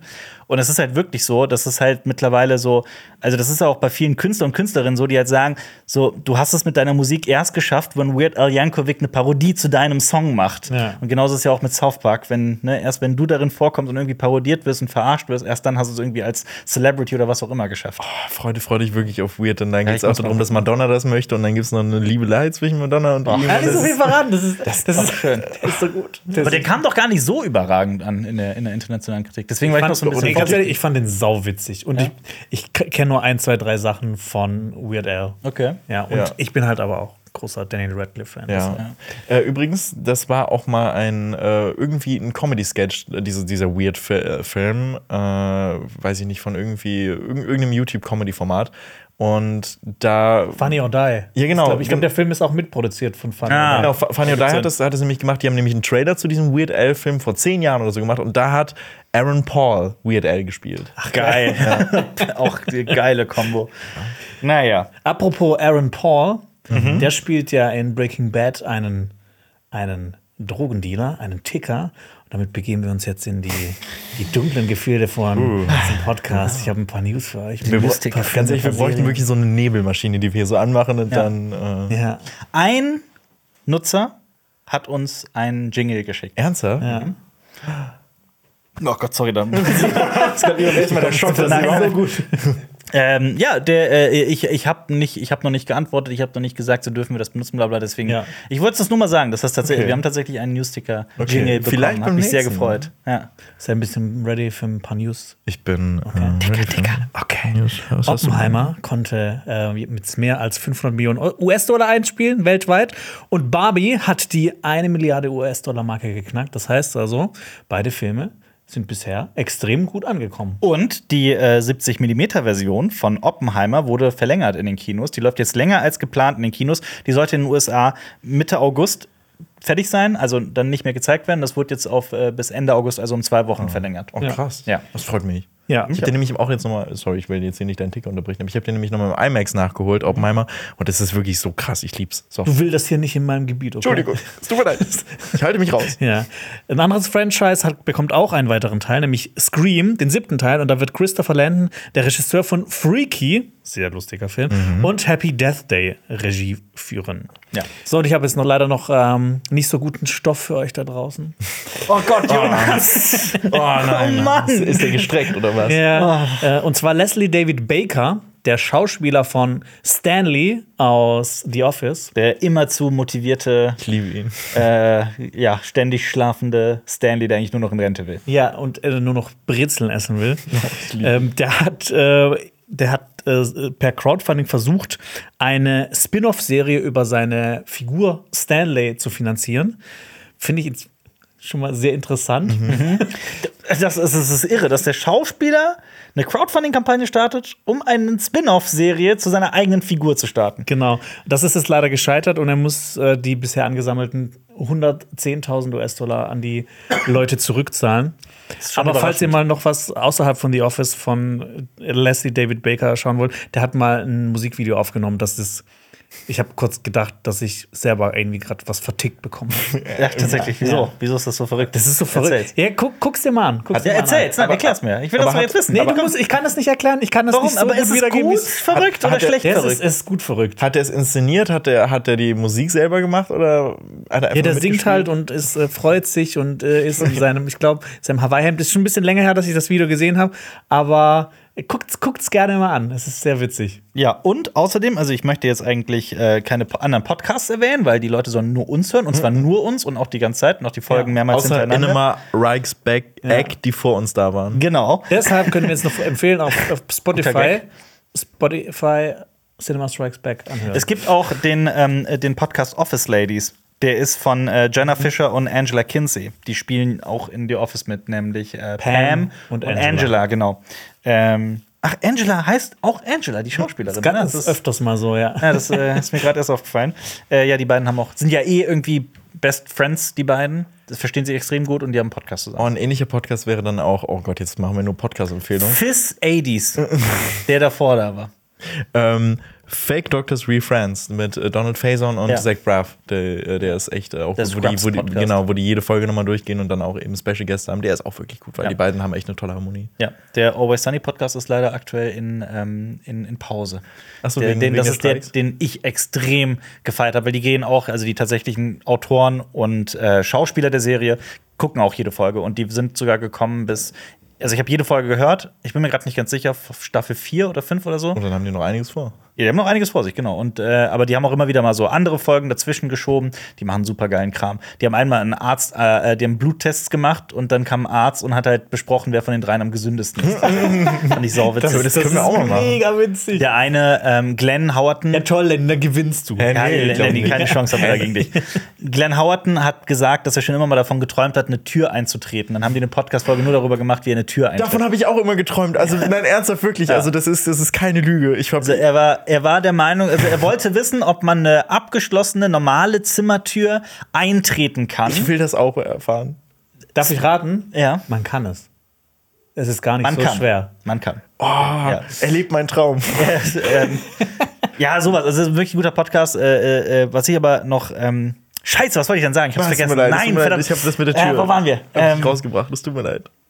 Äh, überhaupt kein Problem. Ich sollte vielleicht die Tür, die Tür Leslie David eintreten. Baker da waren zu wir. Der, Stanley. komme aber auch nicht mehr drauf. Es tut mir ich leid. sollte die Ja. Tür zu diesem Wissen, dass du, dass dir jetzt fehlt, eintreten. Ja, aber ich, ich, ich, ich habe ganz gezielt gerade auch an It's Always Sunny in Philadelphia gedacht, weil wir wollten ja heute über Sommer, sommerliche Filmtipps sprechen. Filme, die den Sommer zelebrieren, die das gute Wetter äh, äh, mit drin haben. Und wir haben alle einen Haufen Filme mitgebracht. Wir müssen mal gucken, wie viele jeder empfehlen kann. Ähm, aber ich habe tatsächlich was dabei, was auf jeden Fall eine Überraschung ist, nämlich It's Always Sunny in Philadelphia, Staffel 7, Episode 2. The Gang Goes to Jersey Shore. Ähm, Okay. Damit Sehr spezifisch. können wir Sehr spezifisch, weil folgender Hintergrund. Ich habe das nicht gemacht, um nochmal meine Liebe für diese Serie irgendwie in die Aber Welt zu tragen. bisschen. Natürlich auch ein bisschen. Aber wir wurden ja immer wieder. Always Sunny in Philadelphia ist eine Serie, die kann ich nur bedingt Menschen empfehlen, denn wer das, wie man das bei so einer Serie so macht, ab Staffel 1, Folge 1 irgendwie reingucken, das durchguckt, wird relativ schnell raus sein. Das hat Gründe. Die Serie hat ein paar Staffeln gebraucht, um sich zu finden, um irgendwie so wirklich die Qualität zu finden, bis sie wirklich gut war. Das war eine Zeit, in der, das erzählen die Schauspieler und die Autoren, ne, das sind die Leute schreiben das ja auch selber, die haben das ja selber erfunden, die drei. Ähm, die erzählen auch immer wieder, die haben sich immer gewundert, wie die immer wieder um eine Staffel verlängert wurden. So. Und das war, die haben sich so in Staffel 3 gefragt, warum gibt es uns überhaupt eigentlich noch so? Quoten sind miserabel, irgendwie, das, wir haben auch das Schreiben ja nie richtig gelernt oder so. Und die sind halt erst so langsam in diese Serie reingewachsen. Und mittlerweile, spätestens so in Staffel 6, 7, ist das halt wirklich so das Witzigste, was ich kenne. Ähm, Die haben ja auch eine riesige Fanbase. ja, und ich finde, der, In den USA vor allem, ne? Ja, absolut. Und auch in Irland und so weiter. Ne? Ja. Und das, der sinnvollste Weg, an diese Serie herangeführt zu werden, ist, wenn wirklich eine Person dabei ist, die das irgendwie alles gesehen hat, die vielleicht Staffel 1 überspringt und dann in Staffel 2 nur so ein paar einzelne Folgen, erklärt, was passiert zwischendrin, ne, damit man in der Handlung nicht komplett raus ist. Und dann sagt, und jetzt guckt mal die Folge, guckt mal die Folge. Vor allem dann So. guckt man im Endeffekt, wenn man so gehuckt ist, dann Genau. guckt man Guck mal, eh ja, nochmal das- alles von ganz vorne. genau, Und ganz bei genau. mir hast du es nämlich so gemacht, du hast mir auf YouTube Clips davon geschickt. Genau. Und dann hat Jonas irgendwann gesagt, okay, jetzt will ich es auch komplett gucken. Und, und hat, hatte, habe ich zu viel versprochen? Wie The? Implication hat mich überzeugt. Ja. Wie, wie, wie findest du die Serie? Ich finde die großartig, also Ja. so wie du. Also ich habe die jetzt glaube ich nicht so oft geguckt wie du. Ich würde die auch gerne noch mal alle Folgen komplett schauen, aber ich, ich habe weniges gesehen, dass fast jede Folge so witzig Ja. ist. Aber da muss man halt auch der Typ für sein, weil das halt auch immer sehr sehr dunkel ist, sehr düster, Sehr- viel schwarzer sehr- Humor. es ist die Anti-Sitcom. Ja, und Ja. alle sind ja im Prinzip auch, die da mitspielen, sind ja irgendwie sind alles Arschlöcher, aber irgendwie haben die auch manchmal so eine sympathische Seite, oder? Ja, das stimmt. Ja. Es sind, das sind interessante Figuren Ja, auf jeden Fall. ja. Und ich habe das jetzt auch extra hier gepickt, weil ich genau das jetzt machen möchte. Ich verrate euch jetzt, was ihr wissen müsst, um Staffel 7, Episode 2 zu gucken. Und ihr könnt einfach diese 20, 25 Minuten, wie lange auch immer die Folge ist, kann man jetzt einfach gucken hier nach. Okay. Und genießen. Äh, die ersten 14 Staffeln, also auch diese Folge, sind übrigens auf Wow TV. Ähm, es geht einfach nur darum, dass It's Always Sunny in Philadelphia besteht aus einer Gang in Philadelphia. Gang heißt nicht eine kriminelle Gang, sondern das, die nennen sich Gang. Das sind ähm, vier Freunde. Einmal das, die Zwillinge, die und Dennis, also Deandra und Dennis, das sind Zwillinge. Die sind seit Schultagen befreundet mit Mac und Charlie. Charlie ist so ein bisschen der, der, der Chaot in der Serie, der als dumm gilt. Ich glaube, das kann man schon so sagen. Und äh, dass sehr er sein wild. eigenes Schriftsystem hat. Genau, der nicht, aber der ist auch so ein kleiner Gag, dass er nicht richtig lesen und schreiben kann. Ähm, und Mac ist halt so ein, so ein, so ein, der sich für den, für den toughesten Typen hält, der so der Türsteher, der Security Guy von der, von dem, die, die vier, das muss man noch erklären, sorry, die vier haben eine Bar zusammen gegründet. Und jede Folge beginnt und endet in der Regel in dieser Bar in Philadelphia. Das ist ein Irish Pub. Ähm, und der Laden ist wahnsinnig erfolglos und ist total schlimm, dreckig und äh, Runtergekommen. runtergekommen. Da, da sind immer nur so ein, zwei Leute und das sind die, die, die größten Alkoholiker, die es so gibt in ganz Philadelphia. Und äh, genau, die vier führen eine Bar zusammen. Und Dennis ist so ein bisschen, wird immer wieder als Psychopath äh, äh, verkörpert, der sehr auf sein Äußerliches achtet. Und die ist eine erfolglose Schauspielerin, die von allen auch tatsächlich so ein Stück weit gemobbt wird. Das ist auch Teil der Serie, die aber auch sehr krass zurückgibt immer wieder. Egal. Und die haben, die und Dennis, die Zwillinge, haben einen Vater, der reich geworden ist mit seinen Unternehmen. Der wird gespielt von Danny DeVito. Und Danny DeVito, also diese Figur Frank, hat keinen Bock mehr auf, auf, auf seinen Reichtum und auf Unternehmenskultur und sowas. Und äh, sagt, der will auf seine letzten Jahre, also der verkauft sein Unternehmen, ist jetzt reich. Man erfahrt auch nicht, wie viel Geld der hat, aber sehr, sehr, sehr, sehr, sehr viel Geld. Der finanziert die Bar und bezahlt die alle. Also er kauft die Bar und will einfach mit den Vieren, unter anderem mit seinen zwei Kindern, äh, einfach jetzt Abenteuer erleben. Ja. Und zwar richtig verrückte, wilde Abenteuer und auch Drogen und alles Mögliche. Das ist die Figur. Und Also, was Danny DeVito innerhalb von dieser Serie macht, ist wirklich absurd. Ich glaube, Absurd. Das würden sich die wenigsten Schauspieler, Schauspielerinnen trauen, das, zu, das zu tun, was er Und, macht. und alle denken jetzt wahrscheinlich, ja, die Klischees sind ja klar, der macht einfach so ein Partyleben. Nein. Es geht wirklich darum, irgendwie die Abgründe der Menschlichkeit kennenzulernen. Und irgendwie, es wird auch irgendwann wird's auch einfach nur noch weird. Zum Beispiel, irgendwann zieht er dann bei, bei Charlie ein, die beiden wohnen zusammen. In einer- teilen sich- richtig teilen sich- herunter- Ich lieb's aber auch einfach wirklich, dass er so arschreich ist und einfach äh, Genau. komplett alles mit. Das ist auch geil. Das ist für die Serie ist das so genial, weil der, also du, das, das ergibt alles plötzlich Sinn. Alles, also die Finanzierung, Geld ist überhaupt kein Problem mehr in deren Leben. So quasi. Ja. Und die können sich halt Aber auf die diese Abenteuer begeben. Geld machen. Ja, ja, genau. Und die begeben sich halt auf diese Abenteuer. Die vier sind ja nicht reich, ne? Die vier Freunde. Egal. Auf jeden Fall, äh, zum Beispiel gehen Charlie und äh, Frank gehen aus irgendeinem Grund immer nur noch durch die Kanalisation ins, ins, in, in, die, in, in den Pub. Und wenn dann so Wasserströme kommen, dann müssen die sich ausziehen, ihre Klamotten in die Luft halten, um nicht, damit die Klamotten nicht nass werden. Das sind so die Gags. Auf jeden Fall, egal. Ne? Und jetzt wisst ihr das. Und jetzt könnt ihr The Gang Goes to Jersey Shore gucken. Da geht es um die, das ist eine Folge, in der die äh, äh, ans Meer fahren. Ans, ne? Und das ist so ein Ah, kleines Abenteuer in sich. Ne? Die Beach-Episode, genau, aber halt It's Always Sunny typisch. Genau, das ist mein Sommertipp, mein Sommerfilmtipp. okay. Ich glaube, das reicht schon, oder? Der ist, ja. Was habt ihr mitgebracht? Keine, nee, ich meine, das, das reicht an Tipps insgesamt. ja. Ach so, Ja, ja, ja, ja. ja, das ist, ne? It's, Ja. it's always sunny, steht ja schon im Namen. Also es ist Das stimmt, ja. Ja. Vielleicht muss ich deswegen direkt dran denken. Ja. gut. Staffel 7, Episode 2, unbedingt gucken. Wow Okay. TV, It's Always Sunny in Philadelphia. Finde ich gut. Ich muss. Ich Auf mu- Englisch, auf Englisch, wenn ihr es könnt, auf Englisch. Die deutsche Synchro ist. Ist nicht das, ist wirklich, ist, ich will jetzt nicht wieder der Snob sein, der deutsche Synchro runtermacht. Es gibt sehr, sehr, sehr tolle deutsche Synchros. It's Always Sunny ist meiner Meinung nach wichtig, wenn man es kann. So gut, also es ist auch nicht so schwieriges Englisch. Gar nicht. nee. Kann ich, kann ich empfehlen, auf Englisch zu gucken. Auf jeden Fall. Ja. Ähm, ich, ich muss, bevor, bev- bevor, bevor ich jetzt mit Filmtipps anfange, muss ich erstmal kurz ein bisschen über den Sommer an sich reden und dass ich eine gewisse Hassliebe mit dem Sommer habe. Schon immer, weil ich finde, der Sommer hat tolle Qualitäten. Natürlich, ne? Es ist, es ist, es ist lange. Was kommt hell. denn jetzt? Ich bin Es ist, es ist, es ist, es ist toll. Es ist, ne, man kann so viele tolle Sachen, so viele tolle Abenteuer erleben. Draußen. Äh, richtig. Ja. Und das Problem aber im Sommer ist auch, es ist heiß. Also ich finde es als Mensch, der in der Dachgeschosswohnung lebt, höllisch. Also ich, ich hasse es wirklich, deswegen hasse ich den Sommer eigentlich auch mehr, als dass ich ihn liebe. Und ich freue mich immer auf den Herbst. Der Herbst ist meine Jahreszeit.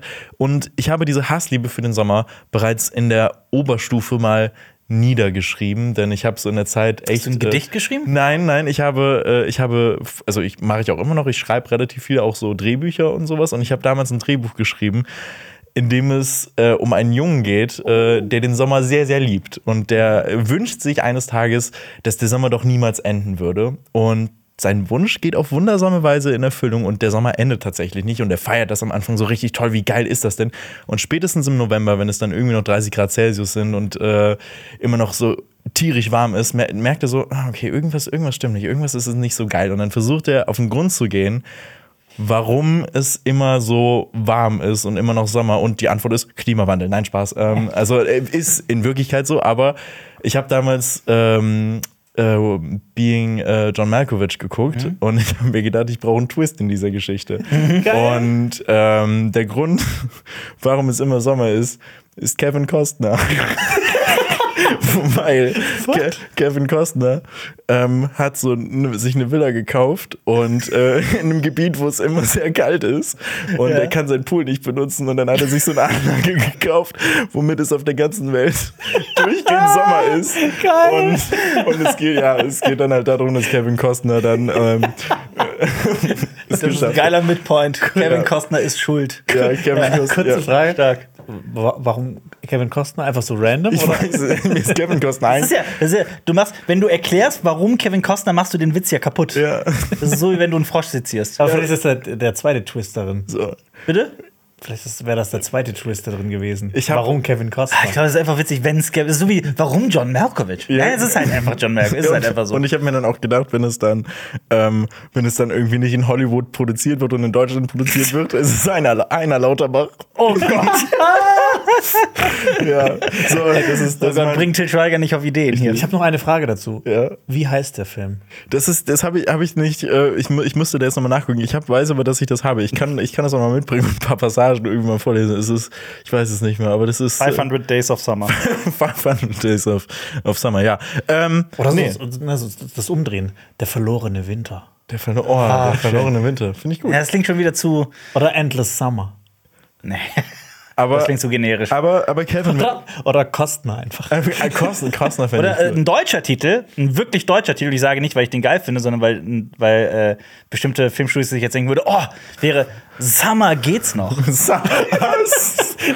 Summer geht's noch. Das wäre der. Den finde ich richtig Ja. stark. Oder Dr. Sommer. Oh, Ja, oh ja. Oh, Ganz ja. ehrlich, Kevin, wenn du zuguckst und wirklich Bock auf diesen Film hast, schreib mir. Aber hast du Kevin Costner? Nein, ich weiß es nicht. Ich fand, ich, ich fand es war, ich habe mir gedacht, Kevin Costner? Irgendwie der richtige Weirdheitsgrad. Genau, das ist so, weil von Kevin Costner würde man sowas nicht erwarten. Das stimmt. Nee. Ja. Er hat einfach Waterworld versucht, in Wirklichkeit nachzubauen. So, äh, ich komme gleich zu meinen Filmtipps. So, jo, jo, Ja, ich hab, Jonas, ich hab, ich hab, ich hab, genug- Tut mir leid. Nee, stark, stark. Wirklich stark. Ich glaube, dann würde ich direkt mal mit meinem, mit dem, Summer geht's noch. mit dem heißesten Tipp reinstarten. Und ist wahrscheinlich auch sehr offensichtlich für den Sommer. Und zwar Little Miss Sunshine.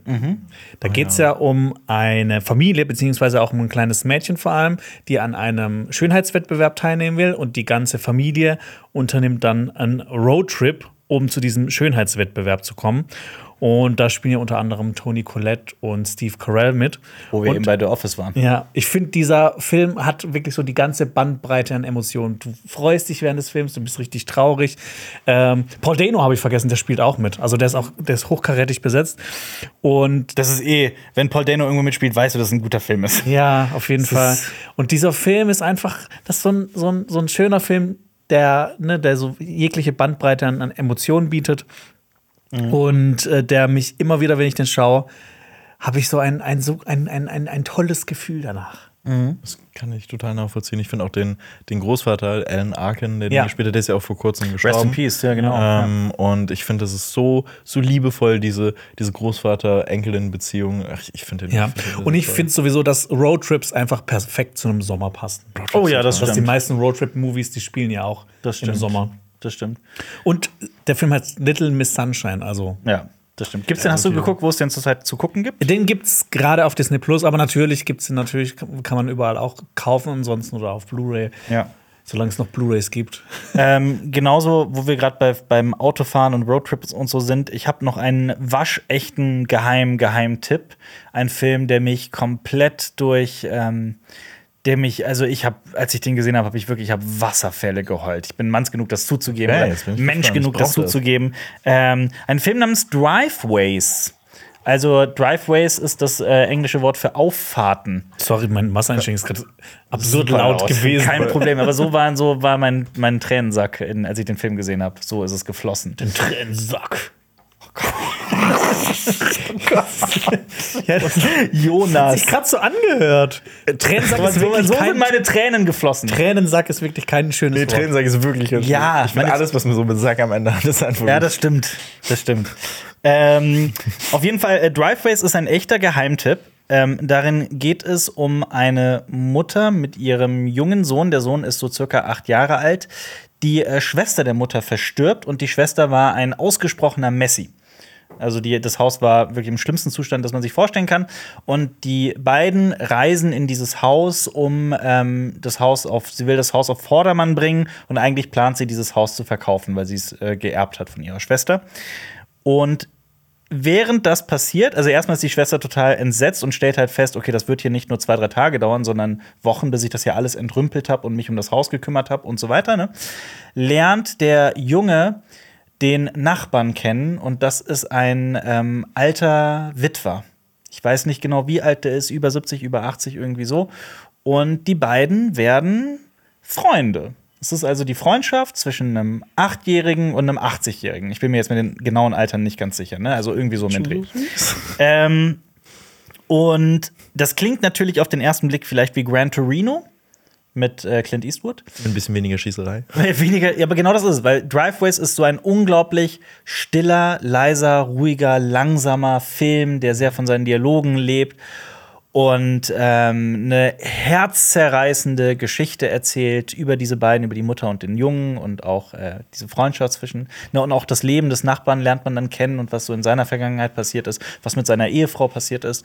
Ähm, und der Film hat mich wirklich einmal komplett zerrissen. Also es ist so, das ist so ein Film, ich weiß nicht, ob ihr das kennt, so ein Film, wenn man so allein an das, was in dem Film passiert, irgendwie zurückdenkt, dass man schon glasige Augen bekommt. Ja. Das ist so ein Film bei mir. Ich fand Driveways auch, als der damals, der ist so in der Corona-Zeit erschienen, der ist gar nicht so alt, der ist relativ neu.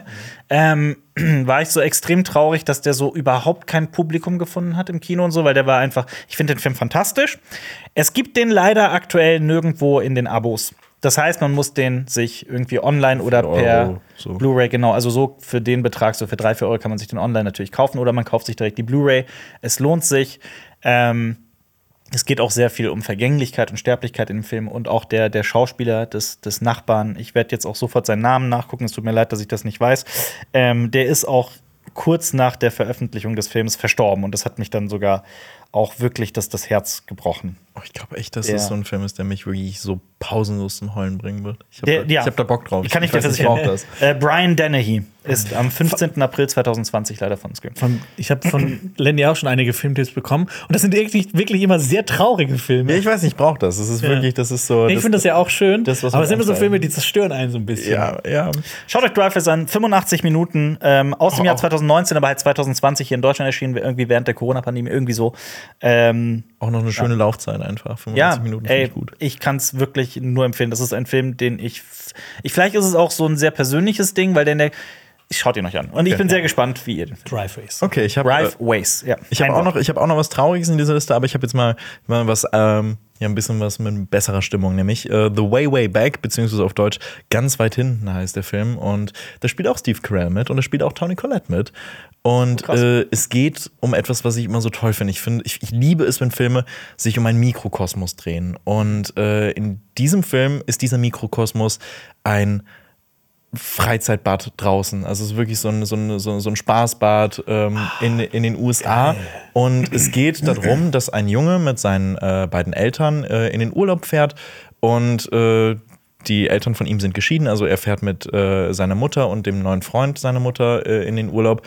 Und äh, ja, der neue Freund äh, ihrer Mutter äh, hasst ihn wirklich und das, ähm, das spürt er und er findet diesen Urlaub ganz, ganz schrecklich und deswegen flieht er in dieses Freizeitbad da, ähm, wo er, wo die Urlaub machen und dann fängt er eine Freundschaft an mit einem Bademeister in diesem Freizeitbad und dieser Bademeister wird gespielt von Sam Rockwell und das ist, es ist richtig toll. Äh, der Film wurde mit unter anderem geschrieben von Jim Rash, der äh, Dean Pelton in der Serie Community gespielt hat. Ach, krass. Ähm, ja, und. Den Dean? Ja, er hat den Dean gespielt und der hat auch, äh, dieser Dean, äh, also dieser Jim Rash hat auch äh, den Film The Descendants mit George Clooney geschrieben, Mhm. äh, der ja auch einen Oscar bekommen hat, glaube ich, fürs beste, beste Drehbuch damals, der auch ein Sommerfilm ist, aber ganz weit hinten ist wirklich so ein, so ein richtig toller, einfach Feelgood-Film. Ich finde. Ganz weit hinten heißt Ja, er auf ganz Deutsch. weit hinten heißt der und ist ganz weit oben auf der Liste. Wisst ihr, was ich schon mal sehen wollte? Ich bin ein riesiger Fan von Minigolfplätzen. Das, was ja auch perfekt zum Sommer passt. Ich mag Minigolf auch. Und ich finde, es braucht so eine deutsche, so ein deutsches Drama, das nur auf einem Minigolfplatz spielt, Ja. wo es auch so der ganze Mikrokosmos erklärt wird. Und soll an.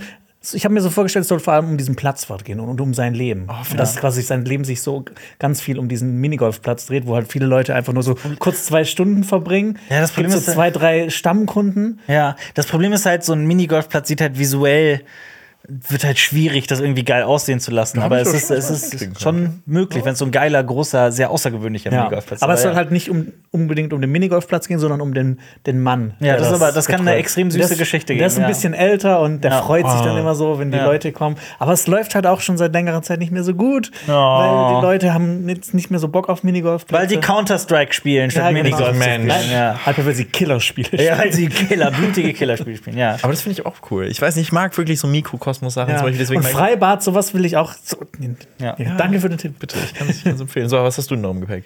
Äh, was habe ich noch im Gepäck? Was äh, ich nehme mal ein Kon Kontrastprogramm zu dem Ganzen. Ja. Ein Film, der ebenfalls im Sommer spielt, an einem extrem heißen Tag in Los Angeles. Ein Mann steht in einem Stau. Oh mein Gott. Er hat da keinen Bock mehr drauf, Ja. steigt aus seinem Auto aus und geht auf eine auf einen quasi auf einen Amoklauf durch die Stadt durch. Ja, ich, ich, ich, weiß, es ist Jahre her, dass ich den Film gesehen habe, aber ich habe den, glaube ich, zweimal gesehen und ich finde den fantastisch. Ja, Falling Down äh, mit Michael Douglas Ja. in der Hauptrolle. genau. Er spielt diesen Mann, der wie so ein Getriebener durch die Stadt durchgeht. Und man weiß zuerst so nicht so, was, auf was will der jetzt eigentlich hinaus? Warum ist der eigentlich so aggro? Und man merkt so, irgendwas, Irgendwas in irgendwas ihm. brodelt in Ja. ihm. So, und äh, er hat das so lange. Unglaublich gut gespielt. Ja, er hat das lange in sich so zurückgehalten, weil er eigentlich eher so ein ordentlicher Typ ist, so mit so einem Bürstenschnitt, so ein, so ein, ich sag mal so, so ein guter Bürger. Mhm. Ja, jemand, der immer, der i- immer. irgendwann, irgendwann reißt ihm halt die, die Hutschnur. Die Hutschnur, ja. Ja, ja äh, toller Film, wirklich. Ähm, da ist auch ein gutes Beispiel dafür, wenn was schief laufen kann, dann läuft alles schief. Also das ist, es Ja. wird einfach immer schlimmer und immer schlimmer. Das ist wie so ein Lawineneffekt. Es wird Ja. einfach. es braucht nur so einen, einen schlechten Tag, um so einen, Genau. äh, jemanden auslassen Das ist ja auch so ein bisschen die Wie Aussage. Joker, des, so ein das ist jetzt, bisschen. ja, genau, das ist jetzt so ein bisschen auch die Aussage des Films. Es braucht nur einen schlechten Tag im Leben eines Menschen, um den Rest seines Lebens zu verändern. Ja. Und also ich liebe halt so seine Tour durch LA durch. Ja. So diese Szene auch dann in dem in, dem Schnellrestaurant? Ja, genau. Ja. das, ach, das ein wirklich fantastischer Film, fantastisch gespielt. Und Ja, man, man spürt die Hitze Ja, in diesem Film. Ein Klassiker, wirklich. wenn du da im Auto sitzt und äh, der Schweiß fließt, ich finde ich. gibt es gerade leider nirgendwo. Man kann den sich überall ausleihen oder natürlich ne, wie gehabt auf Blu-ray oder so kaufen. Okay, ich mache einen Vorschlag. Ja. Wir machen jetzt, wir, wir, wir lesen jetzt, also wir haben ja alle wahrscheinlich mehr Tipps dabei, als wir eigentlich jetzt hier präsentieren können. Wir lesen alle vor, was wir noch so mitgebracht haben und äh, stellen noch einen vor. Was haltet ihr davon? Finde ich gut. Ja. Finde ich gut. Also, okay, da muss ich aber gerade auch. Dann such dir mal einen aus. Überlegen. Ich muss mir jetzt auch mal einen aussuchen. äh, ja, doch, vielen. ich habe was. Also, ich ähm, hätte. Lesen wir die jetzt laut vor? Oder? Ja, ja, ich, ich sag jetzt zum Beispiel, ich mach mal den, Okay. ich zeig mal, wie ich das meine. Also ich hätte jetzt noch vorgeschlagen Dinner in America oder Stand by Me hatte ich noch vorbereitet oder als Gag Apollo 10,5, um oh, das Lenny vorwegzunehmen, ist ja. auch ein Film, der in einem Sommer 10,5. spielt. Aber was ich noch mitgebracht habe, ist es auch, ich würde jetzt sagen, das ist kein Geheimtipp mehr. Wir haben den hier auf dem Kanal auch schon ein, zwei Mal empfohlen. Ähm, aber ist mir egal, ich empfehle den jetzt einfach nochmal, weil ich den gut finde, weil es eine Komödie ist und eine Komödie durch und durch. Nämlich ein Film, der ähnlich wie und täglich grüßt das Murmeltier aufgebaut ist. Also der auch denselben Tag immer und immer und immer wiederholen lässt. Darf ich raten? Ja, Ich habe den auch auf meiner Liste. hast du. Palm Springs. Palm Springs. Ja. Mit Andy Samberg, ähm, Christine Milioti, ich hoffe, ich spreche den Namen richtig aus, und J.K. Simmons. Den Film gibt es auf arthousecinema.de oder das ist ein, auch ein Channel bei Amazon Prime Video, Arthouse Cinema. Ähm, oder man kann ihn sich natürlich kaufen. Das Konzept ist wirklich wie untäglich grüßt das Mim- von untäglich grüßt das Murmeltier, dass eine Person, beziehungsweise in diesem, in diesem Fall sind zwei Personen, wenn ich. Nee, es ist. Warte, Ah, ich, das, äh, äh, das, ich verrate das nicht. Ja, ich es verrate ist aber eine Person, die in einer Zeitschleife feststeckt. eine Person ist in einer Zeitschleife gefangen und erlebt in, übrigens ist keine Angst, das war jetzt kein Spoiler. Nee, so. ist- ähm, die ist in der steckt in der Zeitschleife fest und erlebt den Tag mal wieder und das ist Andy Samberg. Ähm, seine Figur, ja, Ja, es Ist- ist, eine, ist eine Hochzeit. ist eine Hochzeit. Genau, er ist auf ja. einer Hochzeit. Er erlebt immer wieder dieselbe Jeden Hochzeit. Tag eine Hochzeit. Genau. Der Klingt eigentlich Film, geil. der Film ist schmal, der ist gerade mal 90 Minuten lang. Das heißt, der ist schnell runtergeguckt. Es ist ein Film, bei dem ich mir vorher gedacht habe, ist dieses Konzept Zeitschleife eines Tages nicht komplett auserzählt mit und täglich grüßt das Murmeltier? So, warum Oder Lift das? Repeat höchstens noch. Ja, aber da ist das ja auch anders. Aber warum, warum muss man das noch machen? Und Palm Springs hat mich eines Besseren belehrt. Der Film ist witzig, der Film ist clever, der Film hat ein starkes Ende, der Film ähm, steht für sich, obwohl er natürlich immer, der wird bis zum Rest seines Lebens, dieser Film, immer bis mit untäglich grüßes Murmeltier verglichen werden. Klar. Trotzdem steht der da für sich als wirklich gelungener Film, der vor allem für mich überraschend witzig war. Total. Ja. Ich fand den auch richtig, richtig geil. Ja. Ich weiß nicht. Palm Kann ich unterschreiben, ja. Das, Palm Springs. Ich glaube, das ist auch so ein Film, auf den können sich alle Leute einigen, dass der gut ist. Ich hoffe. Ja. Wer ich weiß.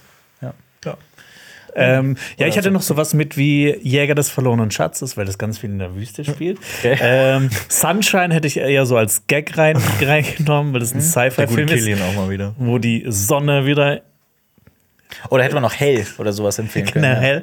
Ähm, ich hätte aber auch noch sowas gehabt wie, ähm, den habe ich gestern geschaut, Her Hercules und die Sandlot Kids. So ein Film aus den 90ern. Den habe ich nicht, die kannte ich noch nicht mal vor dir. Ja, das spielt also so ein, ein Sommer. Ein paar Kids haben so einen Baseballplatz, wo die immer trainieren. Und Mhm. ein Junge kommt da rein in die Gruppe und wird erst so nicht Den habe ich aufgenommen. wahnsinnig Bock. Ja. Äh, Peanut Butter Falcon fand ich auch extrem gut. The Florida Project. Aber Oh ja. ich will einen anderen Film noch hier vorstellen. Und zwar einen richtig tollen Actionfilm. Mhm. Gefährliche Brande. Ah. Mit Keanu Reeves und Patrick Swayze. Dann Ja. geht es um eine Räuberbande. Die quasi, ich glaube, die werden die Ex-Presidents genannt, weil die so Masken anhaben von Ex-Präsidenten in den USA und die überfallen mehrere Banken, so in kurzer äh, Reihenfolge. Das FBI ist, dem, ist diesen Leuten aber auf der Spur und die denken, dass diese Täter im Surfermilieu angesiedelt sind. Und dann wird ein Mann eingeschleust. Das berühmte kriminelle Surfermilieu. ja, da gibt es bestimmt auch einen News-Ticker. Und ein Mann wird da eingeschleust in dieses Surfermilieu. Keanu Reeves, der eigentlich seine, in seiner Arbeit sehr gut ist und sehr gut sein will, aber dann auch merkt, dass er auch ein Herz hat für diesen ganzen Surfer-Lifestyle. Und ich finde, es ist einfach ein wahnsinnig tollen Actionfilm mit tollen Action-Pieces, aber auch diese Freundschaft zwischen Keanu Reeves und, also den, den Figuren von Keanu Reeves und Patrick Swayze ist großartig. Und der hat welche der der hat diese eine Szene, die auch, ich finde die auch großartig, die in Hot Fuzz so äh, parodiert wird, wie Keanu Reeves nicht auf jemanden schießen kann und dann lieber in die Luft schießt, weil er so, weil er so, weil er das so sein Weil er innerlich so zerrissen ist, ja. ja, genau. Ähm, und ja, wie gesagt, wahnsinnig tolle Action-Pieces, tolle Aufnahmen, so richtig schönes Sommerfeeling, gefährliche Brandung oder auch äh, im Englischen Point Break. Ja. Kommt ja auch aus der Surfersprache. Ja. Das ist, wenn wo eine Welle bricht. Okay. Ah, bist doch im Surfer-Milieu, Alter. Ich, ich habe ein paar Mal gesurft, das war's. Okay, Ah, uh. gut. Also Windsurfen oder richtiges Surfen? Wellenreiten, ja. Oh, geil. Ich, ich wollte immer, ich wollte es immer können, weil es ist halt schon cool. Man ist dann diese Surferboy. und- Ich kann, ich kann euch sagen, es ist, Das ist geil. Es ist cool. Man, man ist dann der Surfer. Man ist also dieser Also, es, macht, Surferboy. es macht sehr viel Spaß. Ich kann euch auch sagen, es ist das, ähm, es ist das anstrengendste, was ich persönlich an Sport je in meinem Leben gemacht habe. Ich kann es mir auch unfassbar. Ja. also allein, allein diese Balance, die du halten musst, und halt, ich glaube, das ist eine wahnsinnige so Kraft, viel. die dir. Äh, ja, die dir- also es kommt natürlich auch auf, auf an wo du surfst und welche Wellen, aber es, ich fand es immer wahnsinnig anstrengend. Aber es ist anstrengender als Emoji-Movie ein zweites Mal zu schauen. nee, Es ist nichts anstrengender. Ist Ich auch glaube, kein Sport, das ist einfach nur Tortur. ich, glaub, ich bleibe im Surfermilieu. Jetzt, jetzt, wo du es gerade gesagt hast, möchte ich da einfach mal gleich ein bisschen drin bleiben. Ähm, das ist wirklich ein sehr außergewöhnlicher Film, denke ich mal, aber ich rate auch mal schnell meine Liste runter. Ich würde Cool Hand Luke noch äh, empfehlen, Midsommar, Die Zwölf Geschworenen, Die Tiefseetaucher, Miami Blues mit Alec Baldwin, Sexy Beast, American Graffiti, The King of Staten Island, ein deutscher Film Sonne und Beton, der dieses Jahr rausgekommen ist und ähm, After Sun. Äh, eigentlich würde ich am liebsten über den jetzt hier die ganze Zeit reden, aber ich rede stattdessen über den Film Könige der Wellen. Das ist ein Animationsfilm äh, von DreamWorks, in dem es darum geht, dass Pinguine surfen. Sind das die Pinguine aus Madagaskar? Nee, sind nicht die Pinguine. Ist, ein eigen, ist ein eigenes, ein eigenes äh, Universum.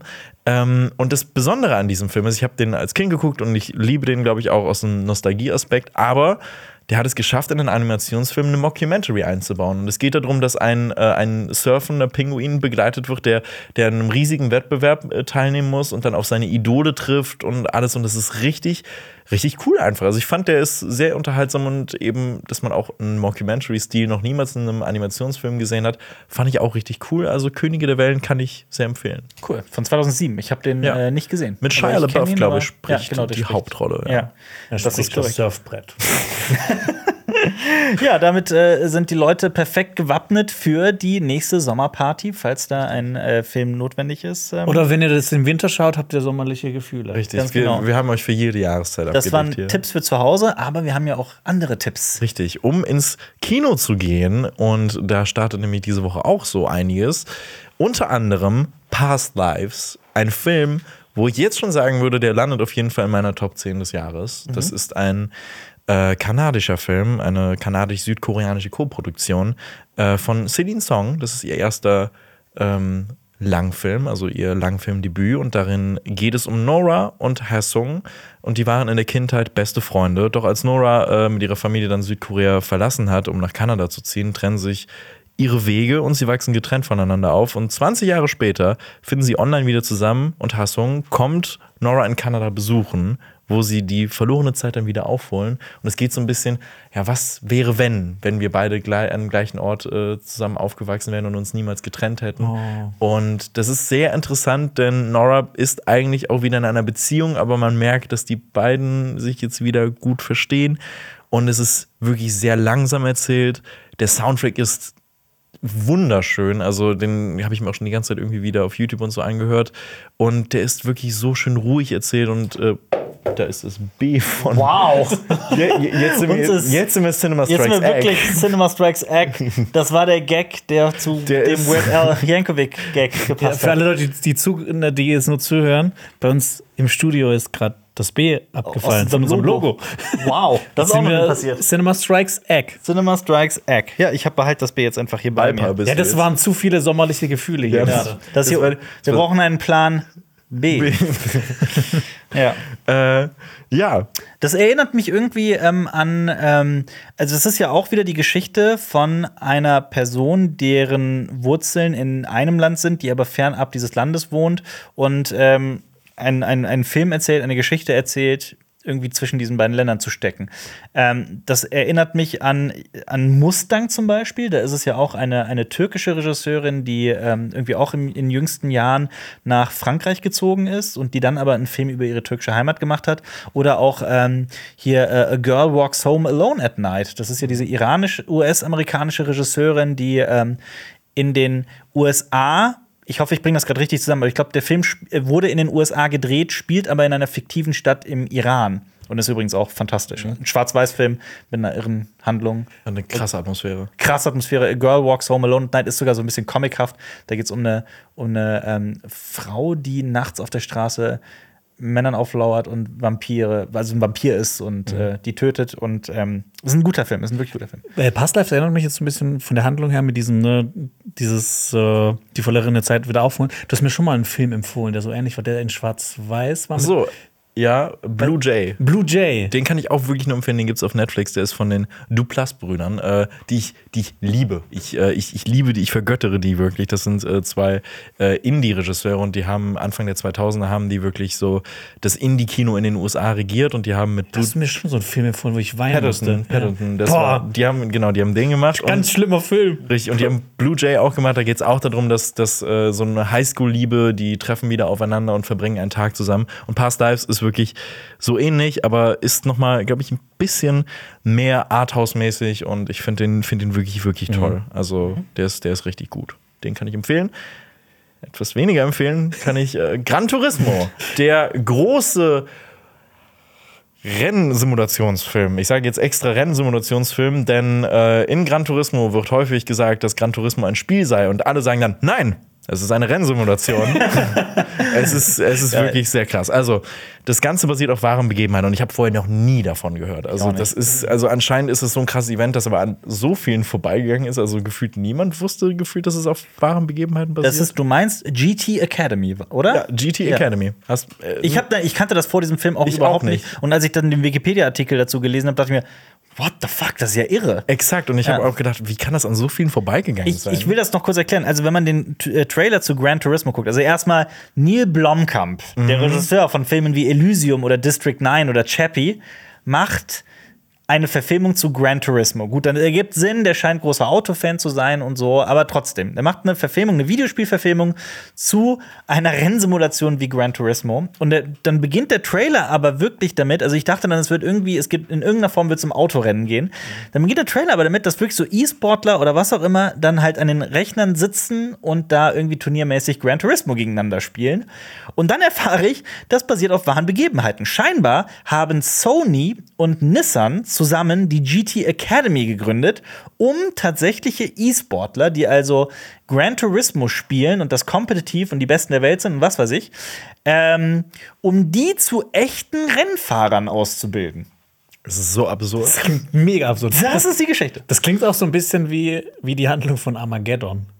Oh ja. Oh ja. Wo Bohrer zu Astronauten gemacht werden. Ja, also, also. Bauleute zu Astronauten. Ja. Das Statt Astronauten das Bohren beizubringen. Das ist ja ein ewiger Filmfakt. Das, Ja. ja. Äh, ja, wer Ben Affleck äh, ihn das gefragt hätte? Nee, nicht Ben Affleck. Was? Was war das denn? Doch, In Armageddon. Gibt's ein, ein Schauspieler hat, hat äh, Michael Bay gefragt, wir bringen, also in dem Film geht es doch darum, dass Bauleute das, das, also zu Astronauten ausgebildet werden. Warum bringt man nicht Astronauten das Bohren bei? Also Wäre das nicht einfacher? Und Michael Bay so fick dich. das ist mein Film. Ähm, ja, also ich finde, das klingt so absurd. War es Bruce Willis? Ich glaube, es war Bruce Willis, der gefragt hat. Ich bin mir nicht sicher. Ben Affleck spielt Ben Affleck in Armageddon. Wie kam ich denn auf Ben Affleck? Doch, der spielt Doch, der spielt Ben mit. Affleck Ja, dann auch war's- mit. dann von war's, ähm, ja. Mit Liv Taylor. Ja, dann war es wahrscheinlich doch Ben Affleck, ja. Ja, der Mann. Ah, zu dem kommen wir gleich auch noch. Ja, ähm, stimmt. Aber was ich zu Gran Turismo sagen kann, ist, dass dieser Film wirklich eine einzige Werbung ist. In diesem Film wird wirklich jede einzelne Möglichkeit genutzt, um dir zu sagen, wie toll Gran Turismo das Spiel ist. Also wirklich, es wird immer gesagt, das ist so realistisch. Aber ich bin das, schon ist, überzeugt, will spielen. das ist großartig. Es ist kein Spiel, es ist eine Rennsimulation. Genau, Ja. das, das sagt ich will Orlando- es simulieren, ja. Das sagt Orlando Bloom nämlich die ganze Zeit. Es ist eine Rennsimulation und ja, der Film Aber hat. warum mochte Marius den? Marius mochte den. Marius mochte den.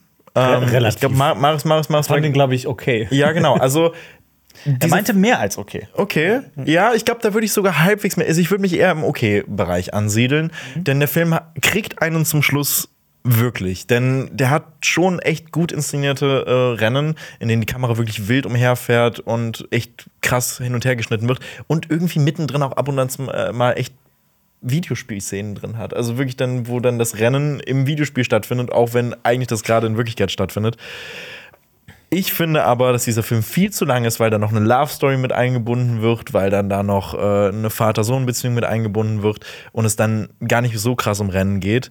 David Harbour spielt hier einen, äh, einen Renntrainer und der macht das wirklich super. Also David Harbour ist da wirklich voll mit Leib und Seele dabei und ich kaufe dem das wirklich ab und ich finde das wirklich stark, was er da macht. Ähm, und Maximilian Mund, der aus How to Sell Drugs on and Fast äh, ist, spielt auch mit? der spielt auch mit, der spielt für fünf Minuten mit und er spielt einen Deutschen, äh, der in dieser GT Academy ist und natürlich heißt er Klaus.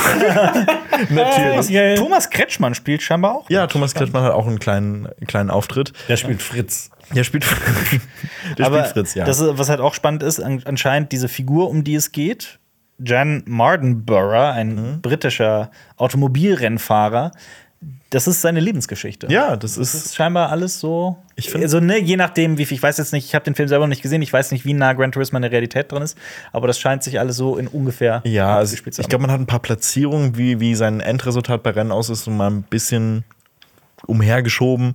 Aber letztendlich ist es wirklich die Geschichte und man sieht ihn dann da auch zum Schluss. Natürlich, äh, wenn irgendwas auf wahren Begebenheiten basiert, kommt es zum Schluss dann immer irgendwie so eine. Szene mit ihm. Aber es wurde auch, also in den USA wurde der Start dieses Films um zwei Wochen nach hinten geschoben. Hier startet er immer noch regulär äh, in dieser Woche. Aber in den USA wurde er zwei Wochen nach hinten geschoben, damit man nochmal Werbung für den Film machen kann. Und ich, äh, weil es geht ja nicht, David Streik. Harbour und alle anderen können nicht Werbung dafür machen. Und, Aber äh, Mardenborough habe sich tatsächlich 2011, ich habe das gerade nochmal nachgeguckt, äh, bei der GT Academy gegen 90.000 andere Teilnehmende durchgesetzt. 90.000. 90.000. Also der ist auch im Gegensatz zu anderen Rennfahrern, gegen die er jetzt antritt, ähm, hat der halt überhaupt keine Kart-Historie. Der ist über Gran Turismo und diesen Wettbewerb das ist dann schon, zum, zur ist ja wirklich anscheinend eine sehr realistische Rennsimulation, muss man mal sagen. Ähm, Also ohne den Film jetzt gesehen zu haben, eine Sache stört mich daran. Und zwar ist das Neil Blomkamp ist eigentlich dazu berufen, Science-Fiction-Filme zu drehen. Dieser Mann hat ein, wirklich ein Talent für Science-Fiction.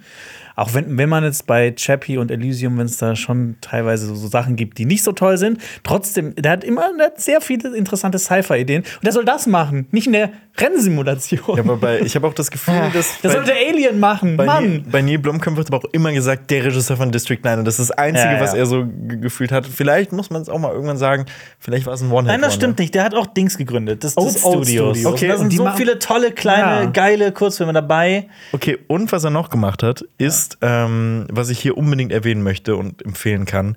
Er hat äh, einen Kurzfilm für BMW gemacht und äh, es gibt eine BMW-Kurzfilmreihe, die heißt The Hush. Und die ist Anfang der 2000er entstanden. Die wurde von David Fincher produziert. Und Cliff Owen spielt in dieser Kurzfilmreihe den Driver. Und er ist in mehreren Szenarien vertreten. Und Clou dieses, äh, dieser Kurzfilmreihe ist gewesen, dass man verschiedene Regisseure kleine Kurzfilme um dieses BMW-Modell äh, machen lassen hat. Und unter anderem waren dabei Guy Ritchie, Ang Lee, äh, Wong Kar-wai und Iñárritu. Und es ist wirklich, also ich habe ich hab die, heute Morgen habe ich, hab ich mir die echt alle angeguckt und auch Neil Blomkamp hat dann 2016 noch mal einen Film davon gemacht. Und immer ist Cliff Owen dieser, Dri- äh, dieser Driver und die sind stellenweise sind diese einzelnen Filme echt richtig gut. Also ich liebe diesen Guy Ritchie-Film. Äh, da spielt Madonna dann natürlich mit. Das war seine Madonna-Phase. Und er spielt den Chauffeur von ihr dann da. Und äh, es ist echt, also die kann ich empfehlen. Die gibt es auch kostenlos auf YouTube anzuschauen. Äh, diese The Haarschrei von BMW. Äh, Madonna-Phase ist seine Ehe mit Madonna, oder was ja, genau. als Madonna ja, se- ja, genau. Seine, nee, er hat einfach sehr viel Madonna in der Zeit gehört. genau, ja.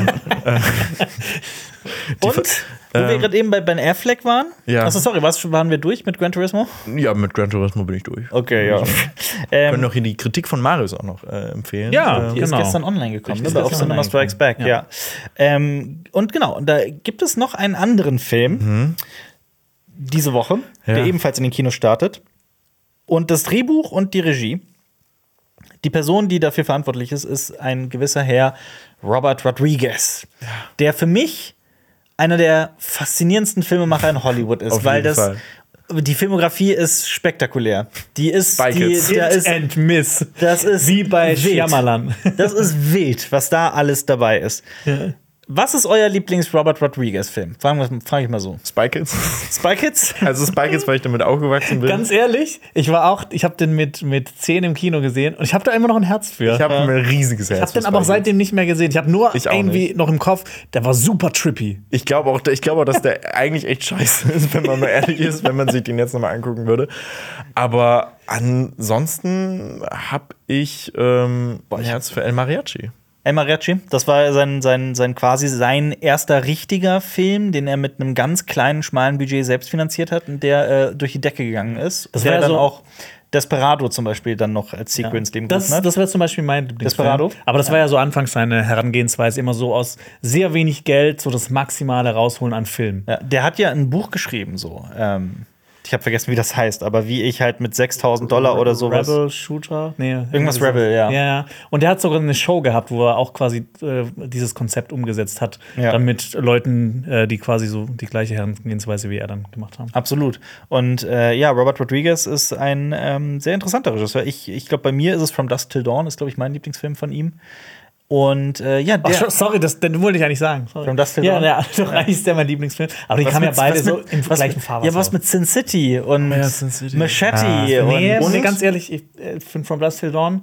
Der das ist auch mein so, Das ist so einer ja. dieser krassen Filme aus den 90ern. ja. We- Wen ich auch noch empfehlen kann, was glaube ich auch so ein bisschen unter dem Radar fällt, ist immer dieses The Faculty von ihm. Ja. Ja. Wo mit stimmt. Elijah Wood, wo es Ja. darum geht, dass äh, in einer Highschool äh, Aliens äh, die Körper von den Lehrern übernommen haben. Und das ist auch, der das ist ein auch geiler. Film. Ich finde Ja. den auch cool. Ich mag den auch sehr. Ich habe den schon lange ehrlich, nicht mehr gesehen. ich mag auch Planet Terror. ja, Mhm. durchaus. Ja, der hat ja eben so mit äh, ne, Death Proof ja diesen Stil dann und Ja. das funktioniert ja.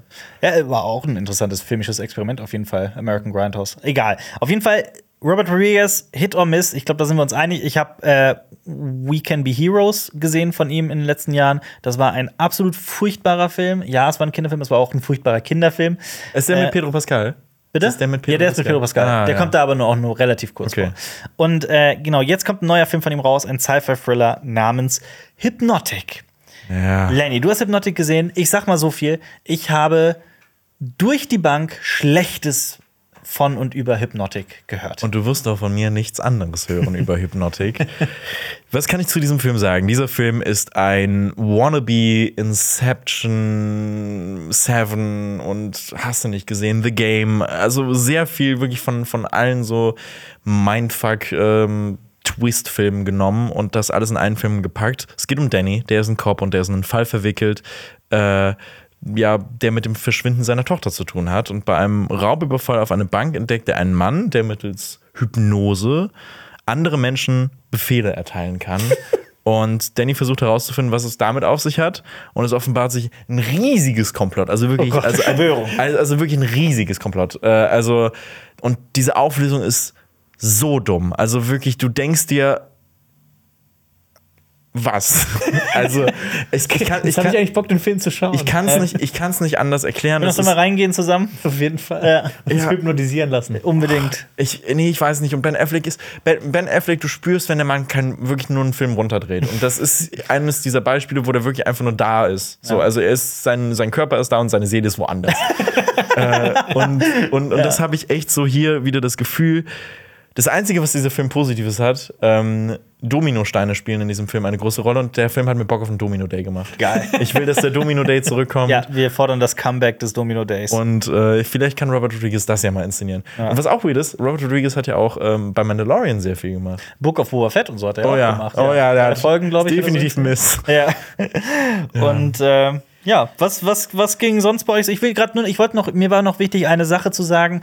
The Crowded Room ist ähm, vollständig abgedreht, die Serie mit Tom Holland. Ähm, ich habe ja gesagt, nach den ersten Folgen, dass ich die Serie eigentlich gut finde, aber dass mich auch ein gewisses Geheimnis, ein Mysterium innerhalb der Serie, das so groß aufgebaut wird, dass ich das ziemlich albern finde oder ich will das immer noch nicht spoilern, worum es geht. Aber ich möchte nur sagen, dass ich persönlich finde, dass die Serie sich in der zweiten Hälfte wirklich ähm, äh, steigert und auch immer besser wird. Und ich äh, hatte großen Spaß mit The Crowded Room Okay. und kann die Serie auch jetzt trotzdem nur weiterempfehlen. Vor allem, weil ich Tom Holland in dieser sehr ernsten Rolle unheimlich stark fand. Unheimlich stark. Ja, ich hoffe echt, Und, dass das ja. für ihn jetzt wirklich so ein Ding ist, dass er da daran weitermacht und nicht einfach, weil er hat sich ja, glaube ich, echt das zu Herzen genommen, so dass, dass diese Die Kritik Serie an der Serie, die ist ja schlecht angekommen, leider. Ich kann das nicht so ganz nachvollziehen. Ich finde die besser als, glaube ich, die meisten. Ähm, ich finde vieles darin interessant inszeniert. Ich finde nur, dass die in der ersten Hälfte zu viel Zeit damit verschwenden, mit diesem, mit diesem Twist, mit diesem Mysterium, was Ja. eigentlich keines ist. Okay. finde. Aber ja, das, das so viel nur zu The Crowded Room ist auf Apple TV Plus. Eine Serie, die ich äh, empfehlen möchte hiermit. Zehn Folgen, ja. Okay, hast du noch was zu empfehlen, Jonas? Ähm, was ich noch zu empfehlen habe, ist jetzt überlegen. Ich, ich spiele gerade Shadow Survivor, das kann ich empfehlen, aber Ja. ich glaube, das, kann, das ist Ey, ich hab- keine Neuigkeit. Jonas, ich bin, das wird dich vor allem interessieren. Ich bin gerade, äh, ich komme jetzt langsam, es fehlen noch ein paar Seiten, aber ich komme jetzt langsam bald in äh, A Feast for Crows. Oh. Das vierte Buch von George R. R. Martin aus der Das Lied von Eis und Feuer. Sage ich lese das ja gerade noch mal alles. ist ja einfach ein längerer Prozess, weil es Vieles. weil es viele Sehr Seiten viel sind, ist- sehr viele Seiten. Ich habe jetzt irgendwie, also fast 4000 Seiten oder sowas hinter mir. Ähm, nee, Quatsch, warte mal. Das ist ja verrückt. Also, die, also ich wusste auch zum Beispiel gar nicht mehr, das Buch 3, Storm of Swords, mein Lieblingsbuch von ihm, dass es ja 800 und 700 Seiten hat jeweils. Also, sind ja, ich dachte, ich dachte immer, in meinem Kopf waren es immer, jedes Buch hat 1000 Seiten. Nee, aber das dritte hat 1500 streng genommen. Hatte ich irgendwie so überhaupt nicht mehr auf dem Zettel. Aber äh, ja, ich lese die gerade noch mal und äh, bin, äh, bin jetzt sehr gespannt, ob ich äh, Feast for Crows genauso Probleme haben werde, wie äh, als ich das zum ersten Mal gelesen habe. Weil das ist ja wirklich mein persönlicher Makel in der Reihe. Das Lied von Eis und Feuer ist für mich das vierte Buch. Beziehungsweise im Deutschen dann Buch 7 und Buch 8. Ja. Ja. Er kann nicht nur mitgehen. Das ist, äh, ja, das sehe ich genauso. Aber, Ja. so, ich habe Neuigkeiten. Ich Wie, bin wie äh, heißen die zwei Bücher, die ich gerade genannt habe? The Feast of the Crows. Fast, ja. The Feast of the. Ja, und das andere? Das, das andere, ah, da habe ich abgeschaltet. Das Storm of Swords. Star- Egal. Star- ja, aber, ich ich wollte das äh, nur noch mal der Komplettheit sagen, weil wir Game of Thrones Fans auf diesem Kanal natürlich haben und deswegen. Und die werden wir auch äh, weiterhin füttern können, denn ich habe, äh, ich werde meine Bachelorarbeit jetzt bald abgeben und dann habe ich, hab ich, hab ich Zeit. ja, glaube ich dir nicht. Nein, nein, wirklich. nicht. Ich hab, meine, meine Abgabe ist am 1. September und danach. Du wolltest im Dezember schon anschauen, Lenny. ja, ja, aber da habe ich auch noch meine Bachelorarbeit. Ich habe meine Bachelorarbeit gefühlt Monate vor mir hergeschoben. So, und deswegen ist es, aber ich, aber ich habe eine Deadline und äh, nach dieser Deadline ist es, ist es soweit. Ah, da freue ich mich drauf. Ich würde einen Pinky Promise hier drauf geben. Ja. Okay. Okay. Ja. ja das Ist wird gemacht. gewonnen. Okay, im September wird min also Bin sehr mindestens gespannt. die erste Folge. Ja, also wir verlangen es ja nicht von dir. Ne? Also Nee, machst, aber das ist ja deine ja auch. Freizeit, Aber wie du die nutzt. Ist ja Aber schon ein bisschen. Wir wollen, wir wollen seine Gefühle sehen. Nein, ich sag halt nur, ich hab halt, nur so dismissive, ich weiß nicht, wie das deutsche Wort dafür heißt, ich, weil du schon im Dezember gesagt hast, du guckst es und es halt nichts passiert ja, ist. ja, und jetzt halt, aber es ist ja halt, ja. Aber gut, ja, nee, also äh, freu dich drauf. Ja, ja, ich bin, ich bin, ich bin nach wie vor gespannt und äh, ich will halt auch einfach mal mitreden können. Ja, aber dann musst du, dann musst du die 5 beziehungsweise 6000 Seiten oder sowas lesen. Ja, die und du musst noch alle unsere Folgenbesprechungen anschauen. Das will ich so. so der muss ja dann auch noch Feuer und Blut lesen und Westeros und sowas, und dann Ja. bist du schon bei 7500 Seiten oder. Krieg ich hin. Dann machen Ein wir spannendes Wochenende. Ja. nächstes Jahr ein Quiz. Oh ja. Alper und ich gegen dich.